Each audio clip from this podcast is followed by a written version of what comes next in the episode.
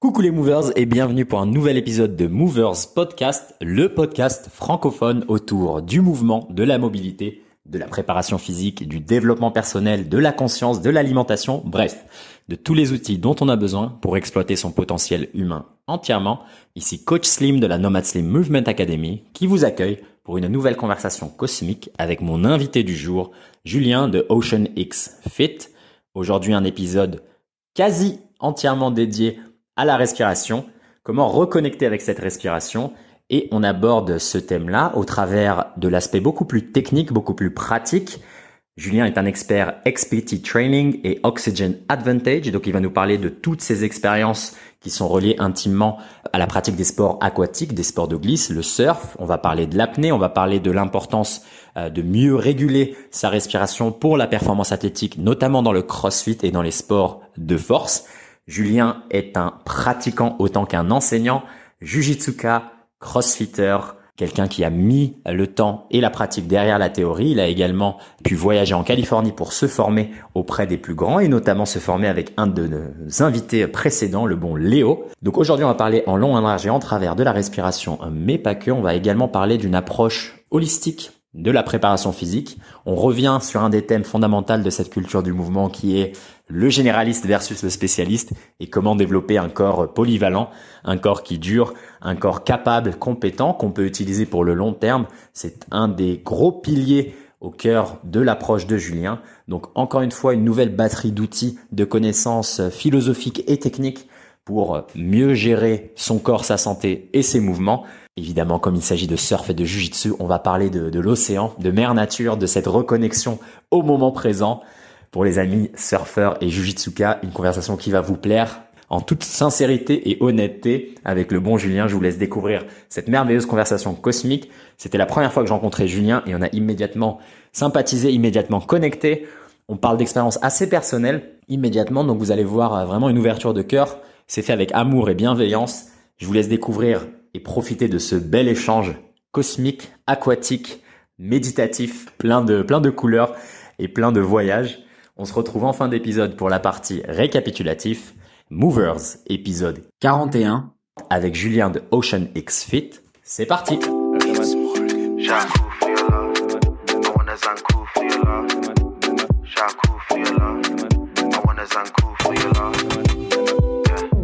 Ok, bah écoute, on est parti.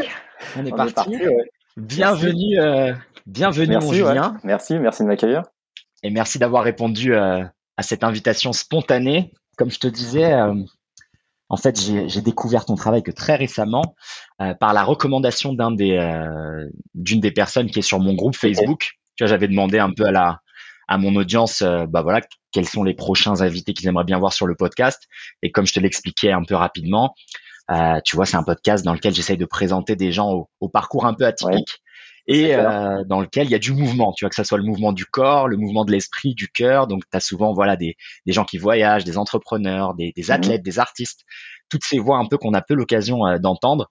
Et, euh, et, quand j'ai vu euh, ton profil, et ben en fait j'avais reconnu des choses qui, qui sont pas encore euh, qui n'ont pas encore été mentionnées dans le podcast donc je me suis dit c'est l'occasion parfaite on y reviendra hein, mais notamment euh, XPT et, euh, et puis après j'ai pu j'ai pu lire quelques voyages et, et un peu de bagarre notamment avec le juge donc on va se régaler ensemble toi et moi mon parcours carrément totalement eh ben, en plus, tu as le t-shirt aujourd'hui. Ah ouais, bah, c'est J'aurais pu mettre l'oxygène à ton tête, mais je pouvais pas mettre les deux en même temps. Et, et je me suis dit, ah, j'aurais pu faire un t-shirt coupé, tu sais, euh, splitté, tu sais, comme ça. Eh ben, écoute, si tu veux, euh, pour, pour commencer ce bel échange, euh, est-ce que tu pourrais présenter directement, bah, toi te présenter, et Ocean X Fit, je pense que ça va être déjà une belle perle pour les gens qui connaissent pas encore ce concept. C'est possible. Euh, me présenter, ben ouais. Donc moi, comme je t'ai dit, moi je suis Julien, je suis Julien. Donc je, euh, je, j'ai créé, euh, j'ai créé donc Ocean X Fit il y a maintenant, il y a maintenant à peu près en 2017-2018 que j'ai créé euh, suite finalement qui est, finalement ça a été la suite logique de mon parcours de mon parcours en fait. Euh, moi personnellement je, suis, je suis qui? Je suis quoi? Euh, moi je suis un mec euh, je suis dans le sport depuis euh, une bonne paire d'années. C'était mon, mon cursus euh, universitaire a commencé à la fac à la fac des sports dans le milieu de, des APA au début dans le milieu des APA du handicap dans lequel j'ai pas mal travaillé Euh, après, j'avais toujours une, une, affinité quand même avec tout ce qui touchait à, à l'entraînement et au sport euh, un peu plus de haut niveau, ce qui fait que euh, après mon cursus master euh, master en APA et en réhabilitation à l'effort, que j'ai fait une partie en France et aussi à l'étranger, parce que j'ai fait j'ai fait mon master une partie de mon master au, au Canada à Montréal. Et à l'issue de ça, donc je suis revenu en France et j'ai continué un parcours en STAPS aussi sur l'entraînement et tout ce qui touche à la prise en charge de l'entraînement, que j'ai poursuivi ensuite à Montpellier et là, j'ai quitté nice. universitaire pour m'orienter plutôt vers le Krebs. Et, là, j'ai fait une formation sur la, une, une certification sur les sportifs, la prise en charge des sportifs de haut niveau dans la préparation physique.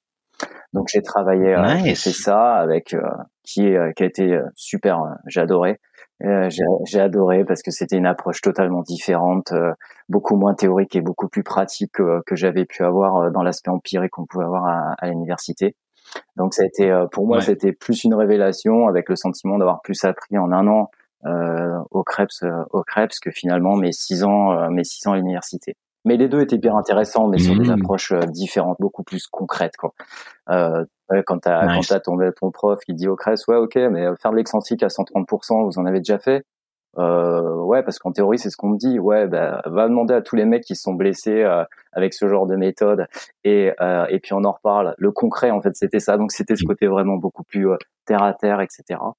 Et puis ça m'a beaucoup aussi sensibilisé à ce que j'adorais, c'est-à-dire tout ce qui touchait à la prévention des blessures, à la notion de réentraînement à l'effort, euh, tout en gardant cette notion finalement très proche à la fois entre le côté fonctionnel du kiné et aussi la préparation physique. Et j'avais une grosse sensibilité à ça. Ce qui fait que est-ce qu'elle est venue d'où euh, cette sensibilité euh, Par le Krebs en fait, essentiellement par le Krebs parce que j'ai eu la chance au Krebs d'être euh, confronté avec des kinés qui venaient intervenir et qui voilà dans la mmh. formation il y avait des kinés qui étaient là. Et, et donc quand de suite je me suis reconnu dans cette approche qui m'intéressait vraiment.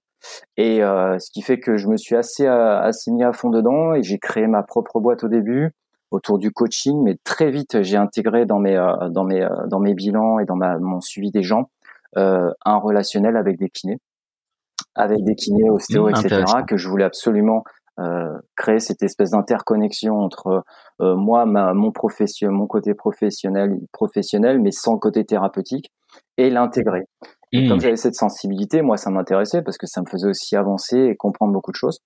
De fil en aiguille, bah, ça a donné des collaborations qui ont débouché sur, euh, sur finalement, bah, j'ai travaillé dans un centre de rééducation euh, pendant près de 12 ans euh, dans ce dans ce domaine où je me suis euh, finalement focalisé à la fois sur la réhabilitation à l'effort, le réentraînement. Je faisais aussi pas mal de préparation physique. J'ai beaucoup travaillé aussi avec des sportifs euh, type MotoGP. Donc j'ai travaillé aussi une grande phase où j'ai travaillé dans la prépa avec des, des, jeunes sportifs essentiellement dans la moto, dans la moto moto. Donc tout ça finalement a été un melting pot où j'ai à la fois fait du coaching, de la préparation, de rentraînement à l'effort, de la prévention des blessures, de la réhabilitation à l'effort parce que j'ai beaucoup travaillé sur sur la chirurgie bariatrique et la prise en charge euh, post-bariatrique euh, type sleeve, etc. Euh, sur sur la région montpelliéraine à l'époque. Et puis euh, voilà, donc je me suis fait un gros panel, mais j'avais bien, j'aimais bien cette sensibilité avec le travail, collaboration avec les kinés, les ostéos, et je comprenais leur discours. Il y avait toujours, en tout cas, ouais, Ouais, ah, c'était vraiment ça. Il y avait j'adorais, j'étais vraiment interpellé par cet échange avec deux visions différentes, mais euh, vraiment hyper complémentaires. Et moi, ça me permettait de, de progresser dans, dans ce que je proposais aux gens. Et puis acquérir aussi des compétences et toucher à ce domaine-là et avoir des compétences. Donc euh, c'était vraiment super intéressant. Et j'ai adoré. Est-ce que est-ce que là, jusqu'à maintenant, tu trouves qu'il y a encore justement cette euh, séparation entre ce qu'on peut proposer quand on fait de la préparation physique pour des athlètes et le côté thérapeutique. S'il y a une grosse différence, euh, je pense que c'est encore. Ou bien est-ce que là, je ouais, vas-y, excuse-moi. Vas-y, vas-y. Mais je pense que je pense qu'il y a encore une euh, une prise en charge et euh, un accompagnement qui est encore trop euh, séparé. On a trop tendance à, mmh. à considérer la prévention des, enfin, le, la notion de prévention des blessures comme quelque chose qui qui se fait en dehors de l'entraînement et qui n'est pas forcément intégré et pris en charge à l'intérieur d'une d'une programmation. Euh, ça l'est de moins en moins. Ça l'est de moins en moins, euh, notamment avec euh, toute la notion de functional training, bodybuilding, etc. On commence à, à, s'intégrer. On considère pas simplement le ce qu'on appellerait renforcement ou ce qu'on appellerait euh, l'exercice fonctionnel comme quelque chose qui, qui devient de plus en plus intégré à l'entraînement comme quelque chose d'essentiel parce que on n'en reçoit pas les bénéfices finalement de suite, mais par contre, euh, on se préserve et ça permet de continuer sa pratique. Donc c'est pas quelque chose forcément de, euh, ça va pas te faire courir plus vite, ça va pas forcément te faire courir plus longtemps ou lever plus lourd, mais par contre, ça va te donner tous les outils pour te protéger et pour pouvoir faire ça en fait, et, euh, et pouvoir te diriger vers cette. Euh, certes, souvent les gens se blessent d'ailleurs. Pourquoi? Bah Parce que parce qu'ils n'ont pas de mobilité, parce que parce qu'ils n'ont pas un travail de, des muscles profonds, parce qu'il euh, y a un déséquilibre euh, antéro-postérieur, que ça soit des cuisses, des ischios, du dos, la sangle abdominale, tout ça. Donc toute cette notion remet ça au centre euh, au centre comme quelque chose d'essentiel. À mon sens, euh, doit être beaucoup plus euh, présente, beaucoup plus présente euh, dans les programmations, même si on est d'accord. Hein. Maintenant, beaucoup de préparateurs, beaucoup de, gens sont hypersensibilisés à ça, et on se dirige vers, on se dirige vers vers ça. La tendance de la mobilité, elle est de plus en plus importante, euh, et c'est très bien, et c'est hyper important, tu vois. Donc, moi, de je trouve que ça évolue dans le bon sens par contre. Je pense que ça évolue vraiment dans le bon sens et, euh, et on trouve beaucoup plus de gens sensibilisés à ça et, euh, et que ça soit dans les box, euh, les box de CrossFit ou même euh, chez les, les personnels traîneurs, c'est, c'est de plus en plus mis en, mis en avant, je trouve, et que c'est, plutôt une bonne chose, hein, je trouve. Il y a cette sensibilité. Ouais, ouais, ça, je suis d'accord. Ouais, ouais, et puis moi, de toute façon, c'est aussi une partie de mon travail, elle est, elle est là-dedans de sensibiliser à l'importance de la mobilité, de préserver son corps en bonne santé et aussi d'aider en fait à, ce changement peut-être de perspective, de voir la pratique physique sur euh, quelque chose qui va s'ancrer sur le très long terme et qu'en fait tu veux être capable de bouger, performer aussi oui, mais surtout tu vas bouger et prendre du plaisir jusqu'à tes, tes, tes grandes années. Tu vois, c'est pas le but de se cramer avant 30 ans et après en fait tu peux bien sûr. surtout euh, que dans la majorité, la majorité des profils, beaucoup de gens sont experts sportifs, mais n'ont pas un objectif, sont pas professionnels, sont pas un objectif un objectif autre que d'allier finalement leur activité, leur passion avec une vie professionnelle. Et donc euh, euh, l'intérêt il est où? Est-ce qu'il est de forcément lever le plus lourd possible ou est-ce qu'il est de lever effectivement le plus lourd possible, mais en gardant à l'esprit que la prévention et la préparation de ton corps pour pouvoir faire ça, ça reste quand même la priorité parce que finalement c'est ça qui va te permettre de t'ancrer dans une activité qui va être longue sans blessure. On sait très bien que la blessure c'est ce qu'il y a de pire. Donc si tu peux travailler en amont pour te donner, pour pouvoir profiter maintenant et plus tard de ton activité, je pense que c'est une meilleure optique. C'est une meilleure optique, surtout quand on n'a pas la notion de performance au sens résultat. On a la notion de performance, euh, seule performance, euh, c'est face à toi-même, quoi. Enfin, c'est ce qui est le plus important finalement, c'est euh, c'est l'entraînement que tu vas faire pour toi, pas forcément pour une compétition, mais pour ta vie au quotidien, pour tes habitudes de vie, etc.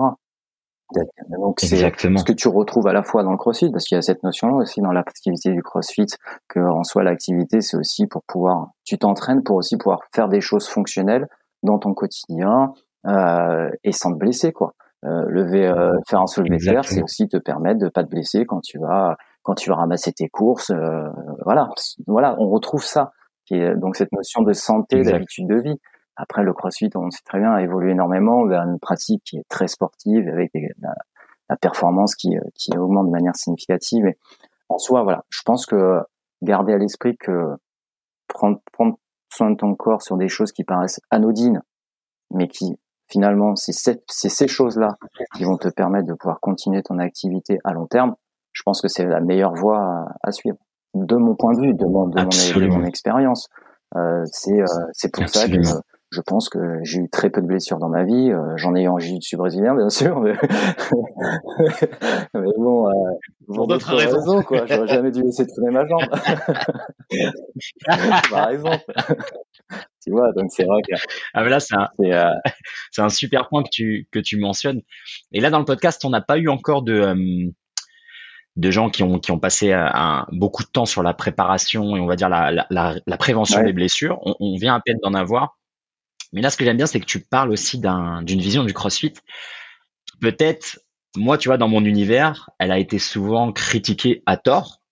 Euh, ce que j'essaye aussi de faire avec le podcast, c'est essayer de donner des outils pour, pour que les gens puissent avoir une vraie analyse personnelle et, euh, et honnête de, de, ce dont on parle. Quand il y a quelqu'un qui émet une critique sur le CrossFit, il faut bien distinguer la critique du sport, de la philosophie de l'entraînement qu'il y a derrière, ou du pratiquant, ou de l'athlète de haut niveau. Tout ça, c'est totalement différent. Et malheureusement, bah après, tu le sais, hein, c'est le monde de l'Internet, il y a la, citation qui choque, etc. c'est facile en fait après de dénigrer tout un sport ou tout un univers euh, sans en connaître les, les origines euh, et les, euh, les, les, la philosophie qu'il y avait derrière. Donc là, c'est un bon point. Si tu pouvais nous, nous parler de toi, ton expérience avec le CrossFit ouais, C'est vrai que maintenant, je m'en suis éloigné, mais c'est vrai que mon expérience, elle vient de... En fait, euh, or, je vais plutôt expliquer ça avec mon parcours sportif. J'ai commencé très tôt l'activité sportive, bien sûr. J'ai commencé par des par les arts martiaux, notamment le, le Viet Dao.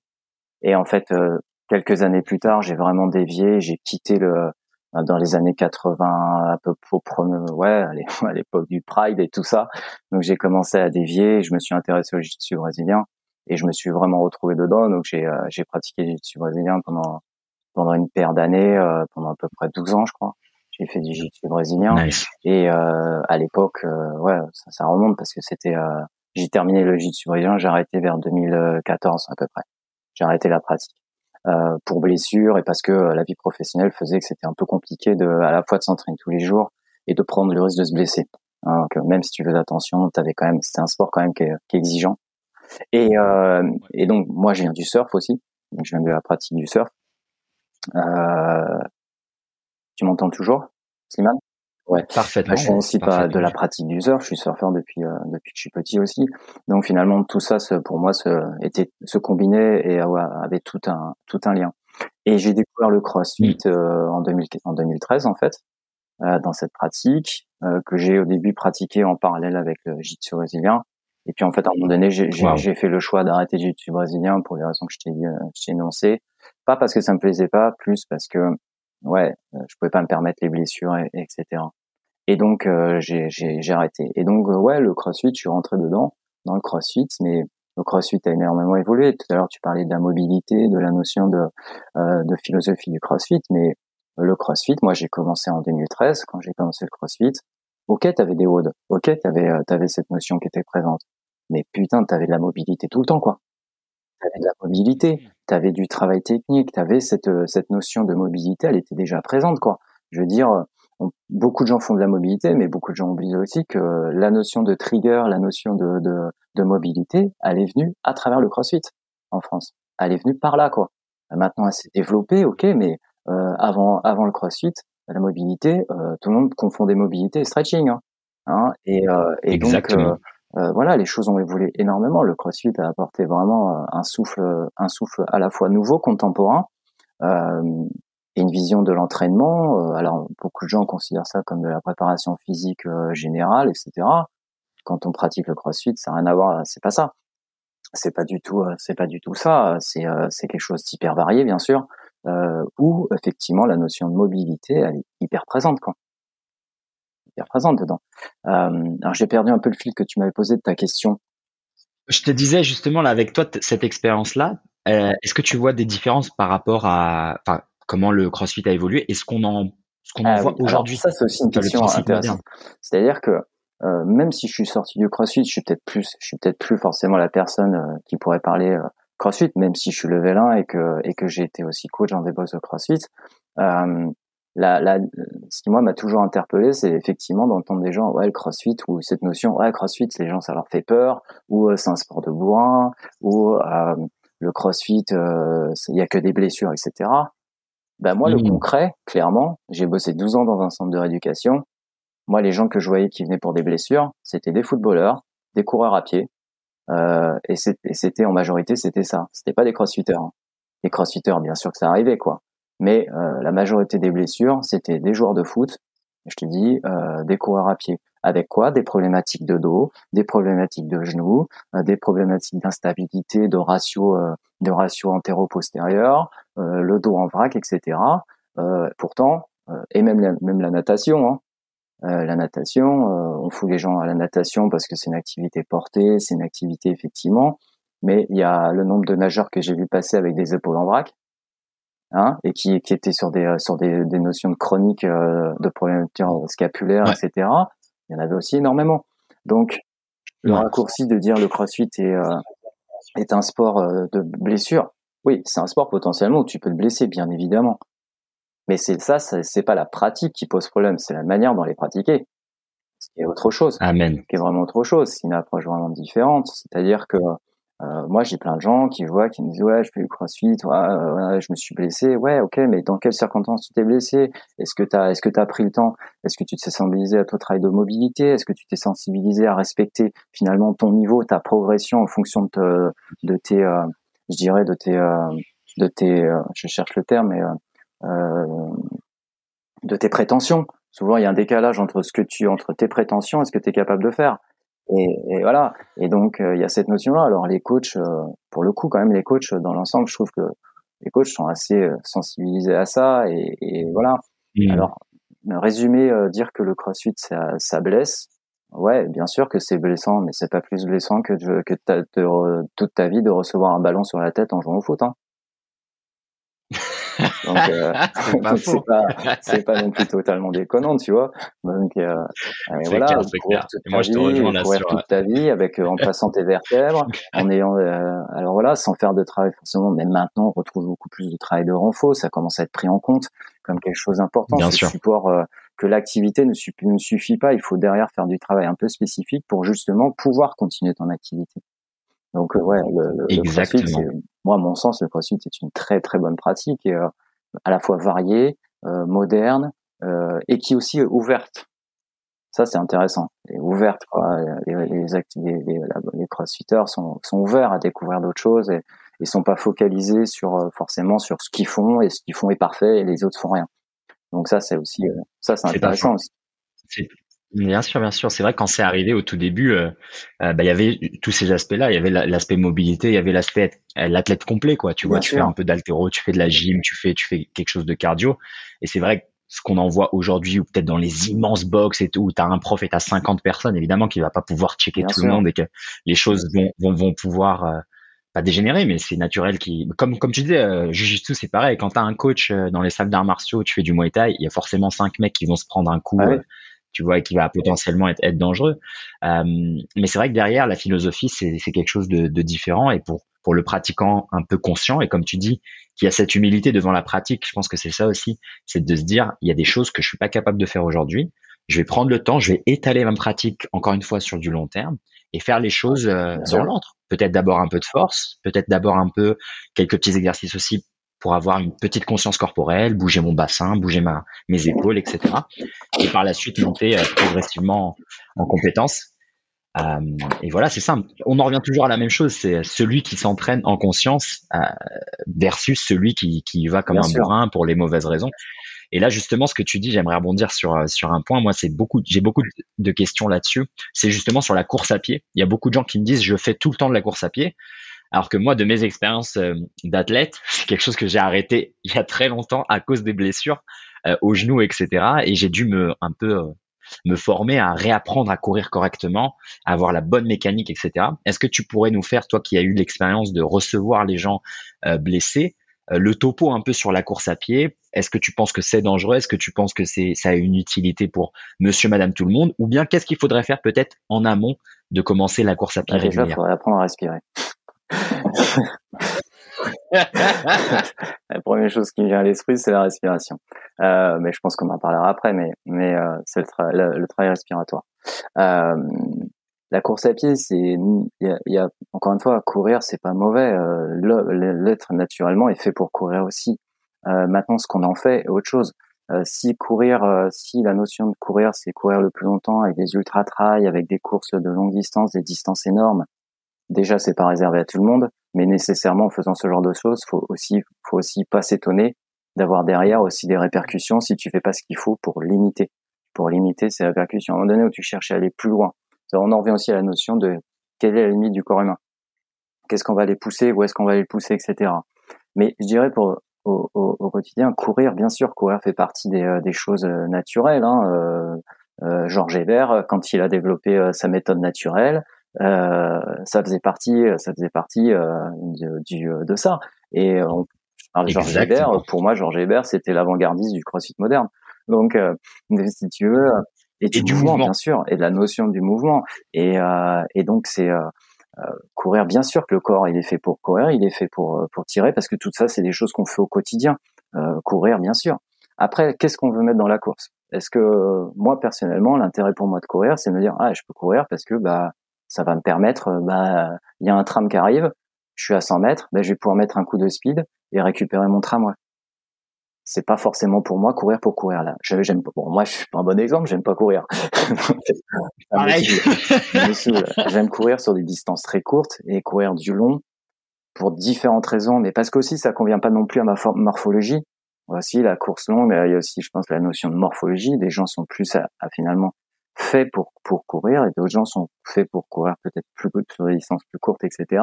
Donc il y a aussi finalement la morphologie mmh. aussi implique aussi quelque part aussi euh, tes prédispositions à faire telle ou telle chose. Euh, il y a peu de chances de retrouver euh, un, un, sauteur un sauteur en, hauteur euh, qui fait un mètre 10 donc euh, donc aussi cette notion de prédisposition et donc faire aussi avec ça après la la course la course nécessairement est traumatique le sport en soi en règle générale est traumatique surtout si tu le pro si tu le si tu le si tu le pratiques à outrance. D'ailleurs, je pensais, je parlais de, je te parlais de ça, mais si je me trompe pas, Georges Hébert, il a écrit un bouquin à l'époque qui s'appelait Le sport contre le sport. Donc, euh, mmh. donc déjà, il y avait cette notion de qu'est-ce qu'on met dans le sport, comment on veut le faire, est-ce qu'on, est-ce que la logique c'est de le faire à outrance sans garder à l'esprit que si tu le fais à outrance, mais que tu t'accordes pas du temps pour te préparer pour pouvoir le faire à outrance, nécessairement tu te blesseras et tu te blesseras et ta blessure t'empêchera de pratiquer, voire même te fera obliger de changer d'activité ou de la réfléchir autrement. Est-ce qu'il vaut mieux pas la réfléchir avant de devoir être confronté à ces problématiques qui vont t'arrêter, etc. Donc voilà. Moi, le, non, pour répondre à ta question, la, la, la course pour moi est pas une pratique euh, mauvaise, mais pour le coup, si, si ta pratique c'est le courir pour courir, il y a de, énormément de gens qui courent maintenant de plus en plus. C'est une pratique accessible euh, et c'est une pratique qui a aussi des effets. Là, quand si on part sur un point de vue euh, énergétique, la quantité, euh, la dépense énergétique en course, elle n'est pas du tout la même que si tu marches. Donc voilà, donc c'est normal aussi d'aller se diriger vers, vers ces activités si tu veux, si tu veux améliorer, perdre du poids, la dépense énergétique. Mais il y a aussi d'autres solutions qui vont te permettre euh, de développer aussi euh, et d'atteindre ces, ces, objectifs. La course en est un, mais il y en a plein d'autres. Les outils modernes, que ce soit les airbikes, que ce soit les, les rameurs, que ce soit aussi des activités pas forcément avec des distances euh, ce que tu retrouves même dans le fitness finalement ce que tu retrouves dans le fitness euh, dans les activités diverses de fitness le boxing le tout ça les activités les mics etc c'est des activités mais on est sur des activités de haute intensité. Donc la, la logique elle est euh, effectivement euh, plutôt de dire ok tu peux autant perdre du poids en faisant des activités de haute intensité t'es pas obligé d'aller courir 45 minutes une heure dehors etc mais il y a aussi d'autres notions. Les gens courent aussi parce qu'ils s'évadent parce qu'ils vont chercher d'autres sensations etc moi, quand je vais courir, euh, bah, je me fais chier. non, mais voilà, ça dépend de la manière, tu vois. Et pour le coup, euh, pour le coup, bah voilà, euh, quand je surfe et que je passe trois heures dans l'eau quand je surfe, je fais aussi de la dépense énergétique, finalement une forme d'endurance aussi qui me correspond, qui me correspond, qui voilà. Donc c'est c'est pas la la course est pas mauvaise, c'est la manière encore une fois dont elle est Bien sûr. Et il faut aussi avoir sur le temps. Bien c'est surtout ça, aussi la notion de temps. Si tu cours mais que tu crées une certaine régularité dans ton effort euh, et une certaine constance, euh, tu auras des bénéfices. Tu auras des bénéfices de ce que tu fais. Si tu commences à avoir cette activité sans garder à l'esprit que euh, ce qui prime c'est la régularité et non pas forcément l'intensité, etc. Tu vas aussi, tu vas aussi euh, certainement euh, passer à côté de ta pratique et, et les effets escomptés seront pas forcément ceux que tu recherches. Ouais, tout à fait, tout à fait. Là, il y a, excuse-moi, ouais, là, il y a beaucoup, beaucoup de choses là que que tu nous partages avec la course. J'aime bien ta vision. Et ce que j'aime bien, c'est que comme toujours, il y a rien qui est blanc ou noir. Il y a pas, il y a pas de dualité. Il y a pas de mieux ou moins bien. Tout est à nuancer et tout est adapté aussi, comme tu disais, avec les objectifs de chacun. Et j'aime bien là, les notions que tu euh, que tu mentionnes, qui sont peu souvent adressées, surtout pour les gens qui se disent, euh, bah, je vais commencer un sport, je vais commencer la course. Un, c'est parce que c'est ultra accessible. Deux, c'est parce que c'est extrêmement promu aussi. Et trois, c'est t'as pas justement, euh, tu fais pas ce travail de est-ce que c'est adapté à ma morphologie, à mes à mes envies, est-ce que c'est le plus efficace pour mes objectifs? Donc tout ça, je pense, ça va être des pistes de réflexion pour les gens. Et j'aimerais te euh, euh, rebondir sur le tout premier élément que tu avais mentionné avec la course, qui est la respiration, et en quoi c'est très important peut-être pour la course, mais de manière générale pour pour la pratique physique. Et j'ai vu ah, que dans Ocean c'était aussi un des piliers de notre pratique euh, qu'on pratique, euh, qu'on pratique. Alors, euh, j'ai dans notre pratique à Oceanic Suite, euh, il on a on a plusieurs piliers. le premier, effectivement, il est autour de, de la respiration. Alors pour préciser, c'est vrai que Ocean Fit, on est quoi? On est une on est une structure installée sur Bordeaux et l'été à l'océan, à la canne océan, où on propose de faire découvrir aux gens notre univers sportif, qui est en fait plus des méthodes d'entraînement. La méthode XPT, qui veut dire Extreme Performance Training, qui est une méthode créée et développée par Laird Hamilton. Bon voilà, Laird Hamilton, c'est un surfeur euh, plutôt légendaire. c'est un mec, c'est un mec un peu connu. Euh, et l'autre, l'autre axe de notre pratique, c'est euh, Oxygen Advantage, euh, et la pratique euh, respiratoire au travers d'Oxygen Advantage. Euh, notamment, et je crois que tu dois, tu l'as reçu, euh, Léo. Je pense que tu l'as reçu ou tu as déjà exactement Léo. Léo, avec qui moi j'ai été aussi en, en, formation, qui a été aussi un de mes formateurs. donc, avec cette approche Oxygen Advantage qui est orientée sur la respiration différente. Donc nous, on propose bah, notre entraînement qui mélange à la fois le côté fonctionnel. Alors, dans fonctionnel, je vais, mettre, je vais plutôt parler de mouvement. En fait, euh, notre premier pilier, c'est le mouvement. Alors le mouvement, c'est quoi? Alors euh, on peut parler de cross-training, on peut parler de training fonctionnel, on peut parler de, allez, avec de grands guillemets, de CrossFit, mais euh, on regroupe le mouvement, le, fonctionnel, tout ce qui est fonctionnel. Ça regroupe cette notion de mouvement. Mais ça regroupe aussi pour nous le mouvement, c'est pas que sur Terre, c'est aussi dans l'eau. Donc c'est aussi au travers de l'apnée. Donc on travaille aussi autour de l'apnée, on fait du travail euh, spécifique euh, orienté vers le travail d'apnée, euh, qui pour nous considère qu'on considère aussi comme le mouvement. Mais le mouvement c'est pas forcément juste dans une salle, c'est pas forcément juste au fond de l'eau, c'est aussi à l'extérieur en fait. Donc dans la nature en fait, et utiliser aussi la nature comme un espace d'entraînement privilégié, euh, qui est un espace énorme, qui voilà. Donc on regroupe dans, dans le notion de dans ce pilier le mouvement au sens qui est à la fois large mais à la fois assez assez cadré en fait. Euh, voilà, c'est-à-dire qu'on se limite pas forcément à un entraînement qui est sur terre, on est aussi sur le mouvement dans l'eau euh, et puis la nature comme outil, ce que faisait Georges Hébert d'ailleurs. Et euh, voilà, J'allais te le dire. Georges Hébert. Et, euh, et donc pour euh, finalement proposer une méthode qui a pour but de développer la condition et finalement de créer de créer le but c'est de créer de la de l'adaptation du corps en fait notre objectif, l'objectif dans notre pratique, dans le XPT, etc., c'est pas la performance au sens, euh, au sens euh, compétition. C'est la performance au sens qu'est-ce que tu es capable de faire, qu'est-ce que tu es capable d'aller explorer, qu'est-ce que tu es capable de développer dans ton potentiel, etc. souvent, j'ai tendance à dire, euh, ok, ça, ok, tu fais ça. Ben moi, mon but, ça va être de te montrer que ton potentiel, il est pas là en fait. Ton potentiel, il peut être beaucoup plus loin. Comme il peut ne pas l'être. Le but, c'est pas forcément de, de, de, de vendre du rêve aux gens, mais Ok, c'est d'aller explorer ces choses-là. Donc il y a le mouvement. Ça, c'est le premier pilier. Le deuxième, hyper important, la respiration. Alors la, la respiration, c'est beaucoup de choses à dire, mais la respiration, euh, 9 personnes sur 10 ne savent pas respirer. Ça, c'est un fait, c'est une réalité. Au travers des séminaires respiratoires que je fais, je m'en rends compte tout le temps. Euh, et que tu sois une personne sédentaire ou que tu sois une personne de haut niveau. Hein. Euh, et, et j'ai eu des cas assez hallucinants. J'ai vu moi encore cet été, euh, j'ai des, euh, des, des crossfiteuses belges qui étaient venues, compétitrices, etc. C'était des bêtes, c'était des bestiaux. C'était des bestiaux. Mm. C'était, bien sûr, j'étais à côté, j'avais l'impression d'être un enfant de 12 ans, quoi. C'était des bestiaux. Des, ah, solides, comme on aime. La, la, tu vois, la nana, enfin, mais fait comme vraiment euh, j'avais l'impression d'avoir des euh, je me dis qu'est-ce que ça doit être quand tu es au game quand tu les vois quoi. Déjà là j'étais impressionné tu vois. Et euh, et puis quand tu vois que la nana elle a un snatch à 100 kilos tu dis ok d'accord. Ok ok. bon. Je vais, je vais travailler. je vais bosser etc j'aurais fait j'aurais fait faire des exercices de respiration mais très simples. Et ben c'était des putains de chèvres. Wow. et ça et ça ça m'a surpris ça m'a surpris parce que je me suis dit waouh beaucoup de gens ne se rendent pas compte. Et là, pour le coup, on est sur des gens qui étaient déjà fit, quoi, qui sont entraînés, qui sont solides quand même.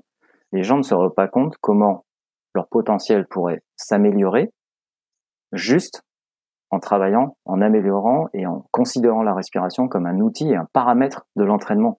Parce que c'est surtout ça, en fait. Exact. C'est que la respiration doit être considérée comme un paramètre de l'entraînement. Et euh, dans notre méthode d'entraînement, le XPT ou au travers d'Oxygen Advantage, on travaille. On, ça, ça fait partie de, de du, euh, du, pilier hyper important. Alors la respiration, les raisons de la respiration comme un point d'entraînement, elles sont, elles sont diverses. Il y a, il y a, il y a beaucoup de raisons. Mais euh, que ça soit pour avoir une inspiration fonctionnelle, c'est-à-dire avoir utilisé sa mécanique respiratoire au mieux, par rapport à la biomécanique humaine, mais aussi à la physiologie humaine, euh, elle est, euh, elle est essentielle. Euh, sais, on parle souvent, moi, je, je, je en souvent aux gens. Euh, on fait pas du yoga, on n'est pas du tout, euh, même si on, a, on retrouve des choses qui sont qui sont proches aussi du yoga. Mais souvent, quand je travaille avec les gens et que j'observe leur respiration et que je discute, ok, je leur dis, ok, voilà, ça c'est ton diaphragme, ok, tu sais ce que ça sert ton diaphragme, ouais, non, tu sais pas trop, ok, ben bah, tu sais que le diaphragme c'est quand même ton muscle respiratoire principal. C'est-à-dire que combien de temps t'as accordé dans ta vie euh, au travail de ton diaphragme? Et ça, c'est n'importe quelle question. Tu peux le poser à n'importe beaucoup de gens. Quelle importance tu as considéré? Considère quand même que tu respires entre 12 et 20 fois par, euh, par, euh, par minute. 12 à 20 fois par minute, ça veut dire que 12 à 20 fois par minute, ton diaphragme se contracte et se relâche. Tu multiplies ça par heure, par jour, par année. Et tu me dis combien de fois? Tu te dis, tiens, je vais peut-être travailler sur mon diaphragme, etc. Et voilà, donc la réponse, on la connaît. Donc, l'idée, est faire de vraiment faire prendre conscience aux gens que la respiration, que ça soit dans le quotidien, mais que ça soit dans la performance, elle a vraiment un rôle important. Elle a vraiment un rôle essentiel. Et, euh, et elle doit être considérée comme, comme un paramètre d'entraînement. Alors, comme les gens, tu vas dans une box, n'importe pas, je parle d'une box, mais souvent, combien de fois les gens ont entendu euh, du coach ou du euh, trainer, ah, tu sais pas respirer. Bah vas-y, montre-moi alors, si tu sais respirer ce que c'est. Montre-moi. Non, mais ça s'apprend. C'est ça, c'est que les gens en fait ont tendance à considérer la respiration comme quelque chose d'inné, de mécanique et de et que tout le monde sait. Mais non, pas du tout.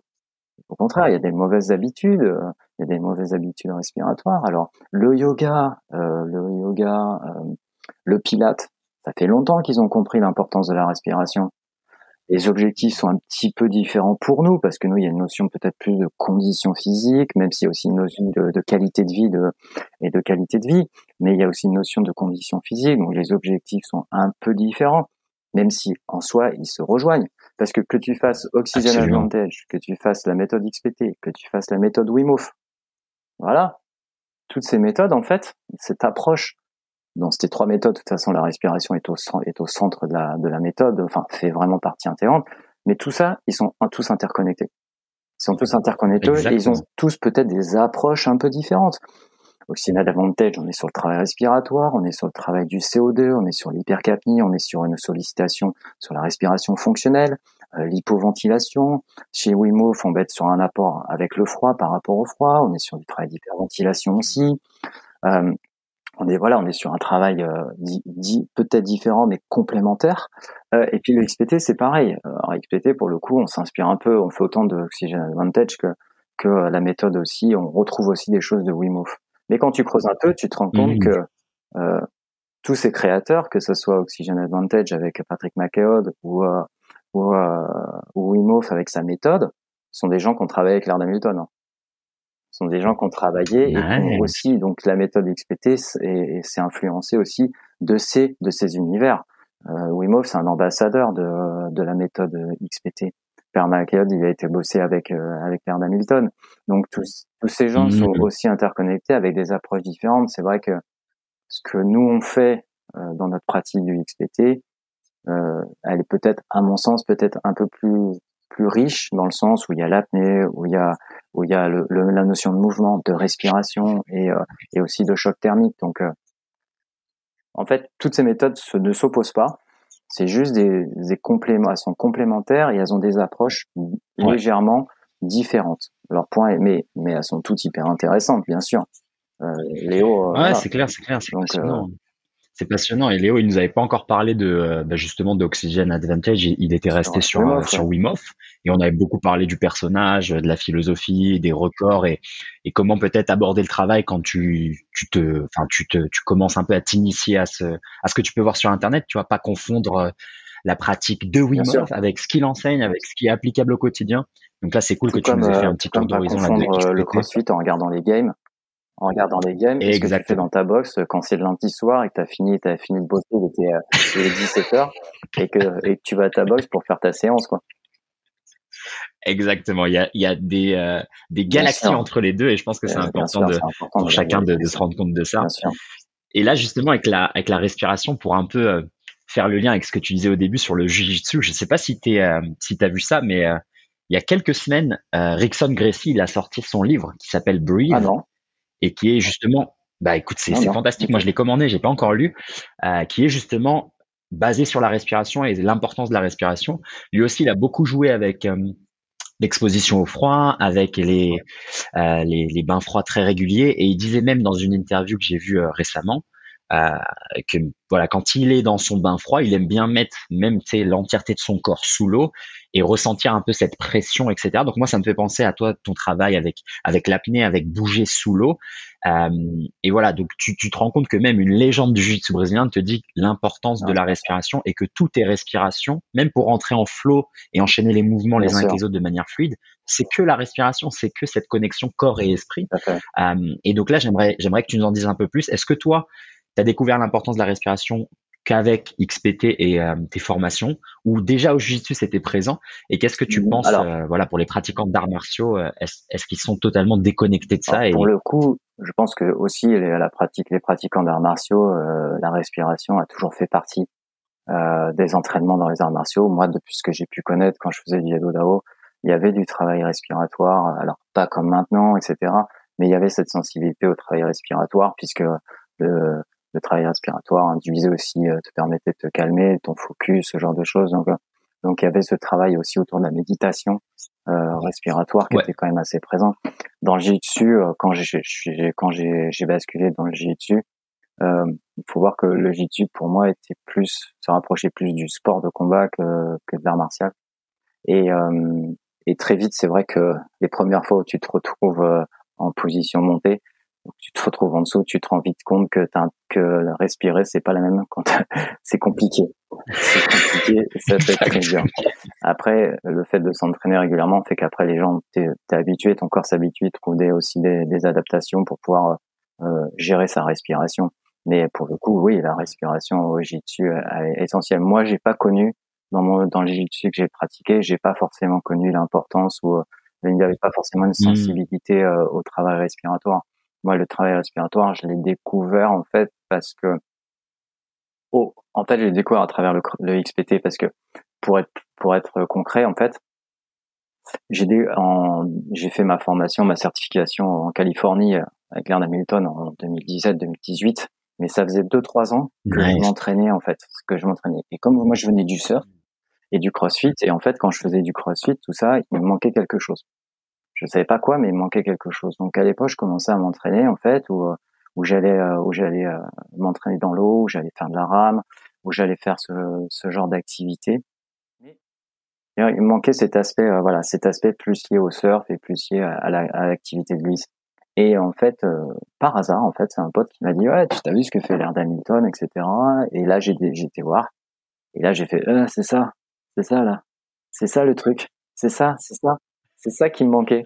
C'est-à-dire que quand j'ai découvert ça, il me, manquait en fait ces piliers que je connais, enfin ces piliers en tout cas ces axes au travers de la respiration et euh, notamment de l'apnée. Et c'est comme ça que j'ai commencé à m'intéresser, qu'au fur et à mesure, je me suis dirigé vers euh, vers cette euh, vers cette vers cette pratique et je suis parti en Californie faire ma formation et découvrir et découvrir en fait cet univers et, et pouvoir voilà mettre un sens à tout ça euh, donc voilà, moi j'y suis arrivé par ce biais-là. Et en fait, euh, la formation euh, de Oxygen Advantage, elle est arrivée parce que finalement, je me suis rendu compte que la majorité des instructeurs XPT aussi étaient des, étaient aussi des instructeurs aussi Oxygen Advantage, et que encore une fois, ce que je disais tout à l'heure, il y a des interconnexions.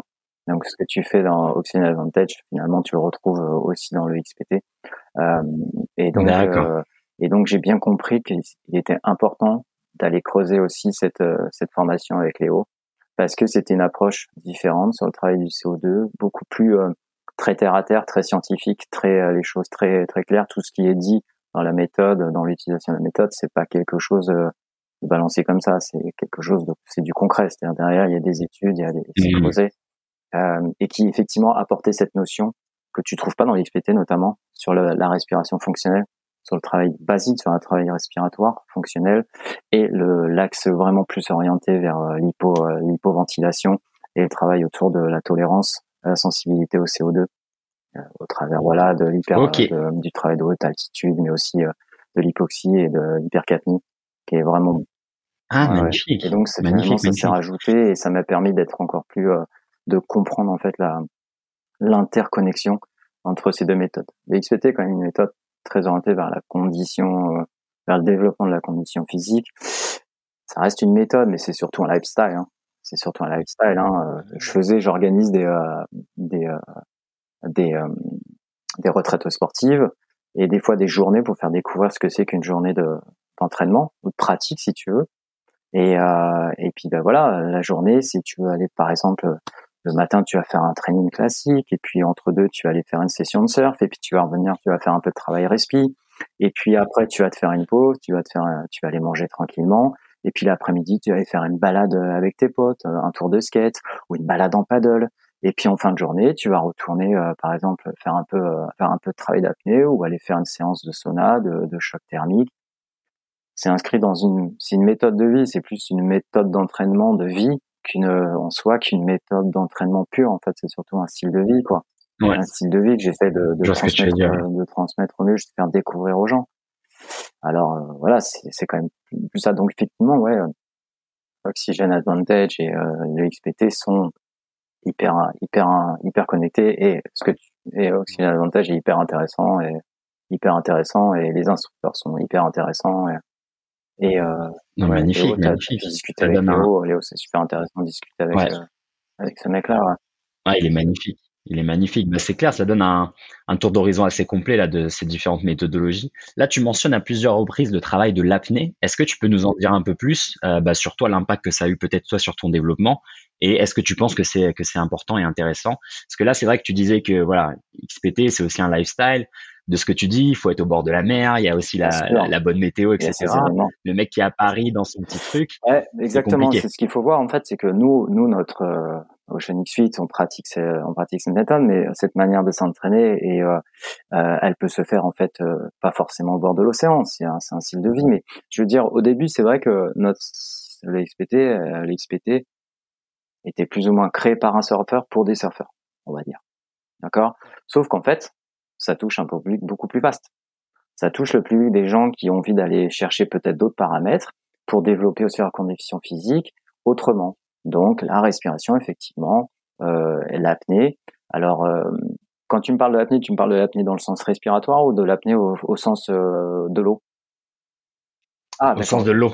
Alors ouais, l'apnée. Euh, ah ouais, l'apnée. Alors ça c'est ça c'est assez ça c'est ouf ça. Ça c'est assez ouf. Hein. C'est assez ouf parce que euh, à la fois, à la, fois les, les, premières fois où tu commences à faire ça, tu dis, euh, tu dis, ah, je suis une putain de chèvre, une putain de chèvre. Euh, et à la fois c'est hyper intéressant. Alors il y a, en fait, il y a des euh, dans les XPT, dans notre pratique, il y a des mouvements qu'on fait euh, spécifiques, euh, enfin spécifiques propres au XPT, qui ont été créés par les par les par les coachs, etc. On retrouve des mouvements qui sont souvent dynamiques on est sur du travail, sur du travail essentiellement dynamique dans l'eau. C'est pas de la natation, c'est vraiment du travail dynamique avec du poids. T'as des exemples? Euh, d'exercices ouais, bah, par exemple. Euh, on va avoir une petite représentation visuelle euh, de ce que ça pourrait être. Ça pourrait être quoi? Euh, du, du classique. Alors, pour tiens, un bon exemple. L'apnée a été développée, l'ère d'Hamilton. Il a développé ça parce qu'en fait, quand lui s'entraînait, quand il s'entraînait pour ses quand il surfait, voilà, quand il a quand il a commencé à surfer des grosses vagues, il a bien compris qu'il fallait qu'il améliore sa capacité euh, d'apnée. Et donc il s'est orienté vers l'apnée dynamique et notamment euh, l'apnée qui était un peu ancestrale euh, polynésienne. Très simplement, c'était l'apnée polynésienne, c'est-à-dire que à l'époque, les Tahitiens, ils travaillaient, ils prenaient des grosses pierres et ils descendaient au fond de l'eau et marchaient avec la grosse pierre au fond de l'eau. Voilà. Donc, donc j'imagine bien que euh, déjà porter une pierre en dehors de l'eau, c'est pas forcément toujours facile, mais la porter au fond de l'eau, avec l'impact que ça a sur ton accumulation de CO2, euh, accumulation de CO2, nécessairement va provoquer une adaptation de ton corps et te t'améliorer ton accumulation et ta tolérance au CO2 entre autres, d'accord? Mmh. Avec aussi le phénomène euh, d'hypoxie, enfin le phénomène de euh, manque d'oxygène et à la fois du, euh, du travail sur l'accumulation du, du, CO2. Donc, il marchait avec une pierre. Bon bah, nous, par exemple, euh, dans les SPT, il y a un mouvement, un mouvement qui s'appelle, on va dire, la, la, marche polynésienne, on va appeler ça comme ça, euh, où c'est un mouvement où on utilise du poids et en fait, on descend au fond de l'eau et on marche au fond de l'eau avec le poids. On se déplace au fond de l'eau en marchant, par exemple. Après, il y a des mouvements où, euh, où qui sont un peu inspirés aussi des animaux mais voilà, tout est, tout est. Par exemple, on va ramper au fond de l'eau. On va utiliser du poids et on va mmh. au fond de l'eau. Après, dans la manière de le faire, on le fait de manière différente. Tu peux le faire en ayant les poumons, les poumons vides, euh, tu vois. Donc, euh, notamment, ouais, ouais, on vide les poumons aussi. Donc, euh, et ça, ça implique d'autres éléments. Alors, ça se fait pas comme ça, ça, ça, ça, se prévoit. Après, le travail d'apnée, euh, on n'est pas dans un travail d'apnée comme tu pourrais euh, peut-être avoir euh, chez des apnéistes. Vois D'ailleurs, d'ailleurs, il faut aussi aussi recentrer les choses et, et, les apnéistes aussi. C'est-à-dire que les apnéistes sont des sont des ovnis. Les gens, les gens ont pas compris quoi. Les gens comprennent, vous disent ouais c'est fort ce qu'il fait. Non mais c'est pas fort, c'est des ovnis les mecs. Vous imaginez pas, vous imaginez pas leur capacité et leur tolérance au CO2, ce que c'est quoi. Alors euh, voilà, et c'est hallucinant parce qu'ils ont à la fois une capacité énorme et tout ça dans le dans la dans la dans le relâchement. Parce que la base du mmh. travail respiratoire, c'est le relâchement. Puisque si tu te contractes, tu utilises de l'oxygène. Si tu utilises de l'oxygène, tes cellules vont payer le prix et tu vas accumuler du CO2 et tu vas pas, pas pouvoir euh, continuer ton activité. Ce qui se passe aussi euh, dans l'entraînement classique. Hein on joue sur quoi? On joue sur les sur les déséquilibres acido-basiques du sang, euh, et donc euh, qui vont avoir un impact et qui vont être obligés de t'arrêter ton effort. Euh, mais il faut comprendre que mmh. ouais que euh, ce travail autour de à la fois du, du, CO2, de la tolérance au CO2, il est essentiel que ça soit. Alors c'est vrai que dans l'eau, c'est ce qu'on travaille ça, on cherche à travailler sur ça, mais il y a aussi la notion d'hypoxie. On travaille aussi sur sur sur voilà sur on fait pas que de l'apnée euh, euh, poumon vide, on en fait et puis ça se fait dans dans un dans une, maîtrise quand même.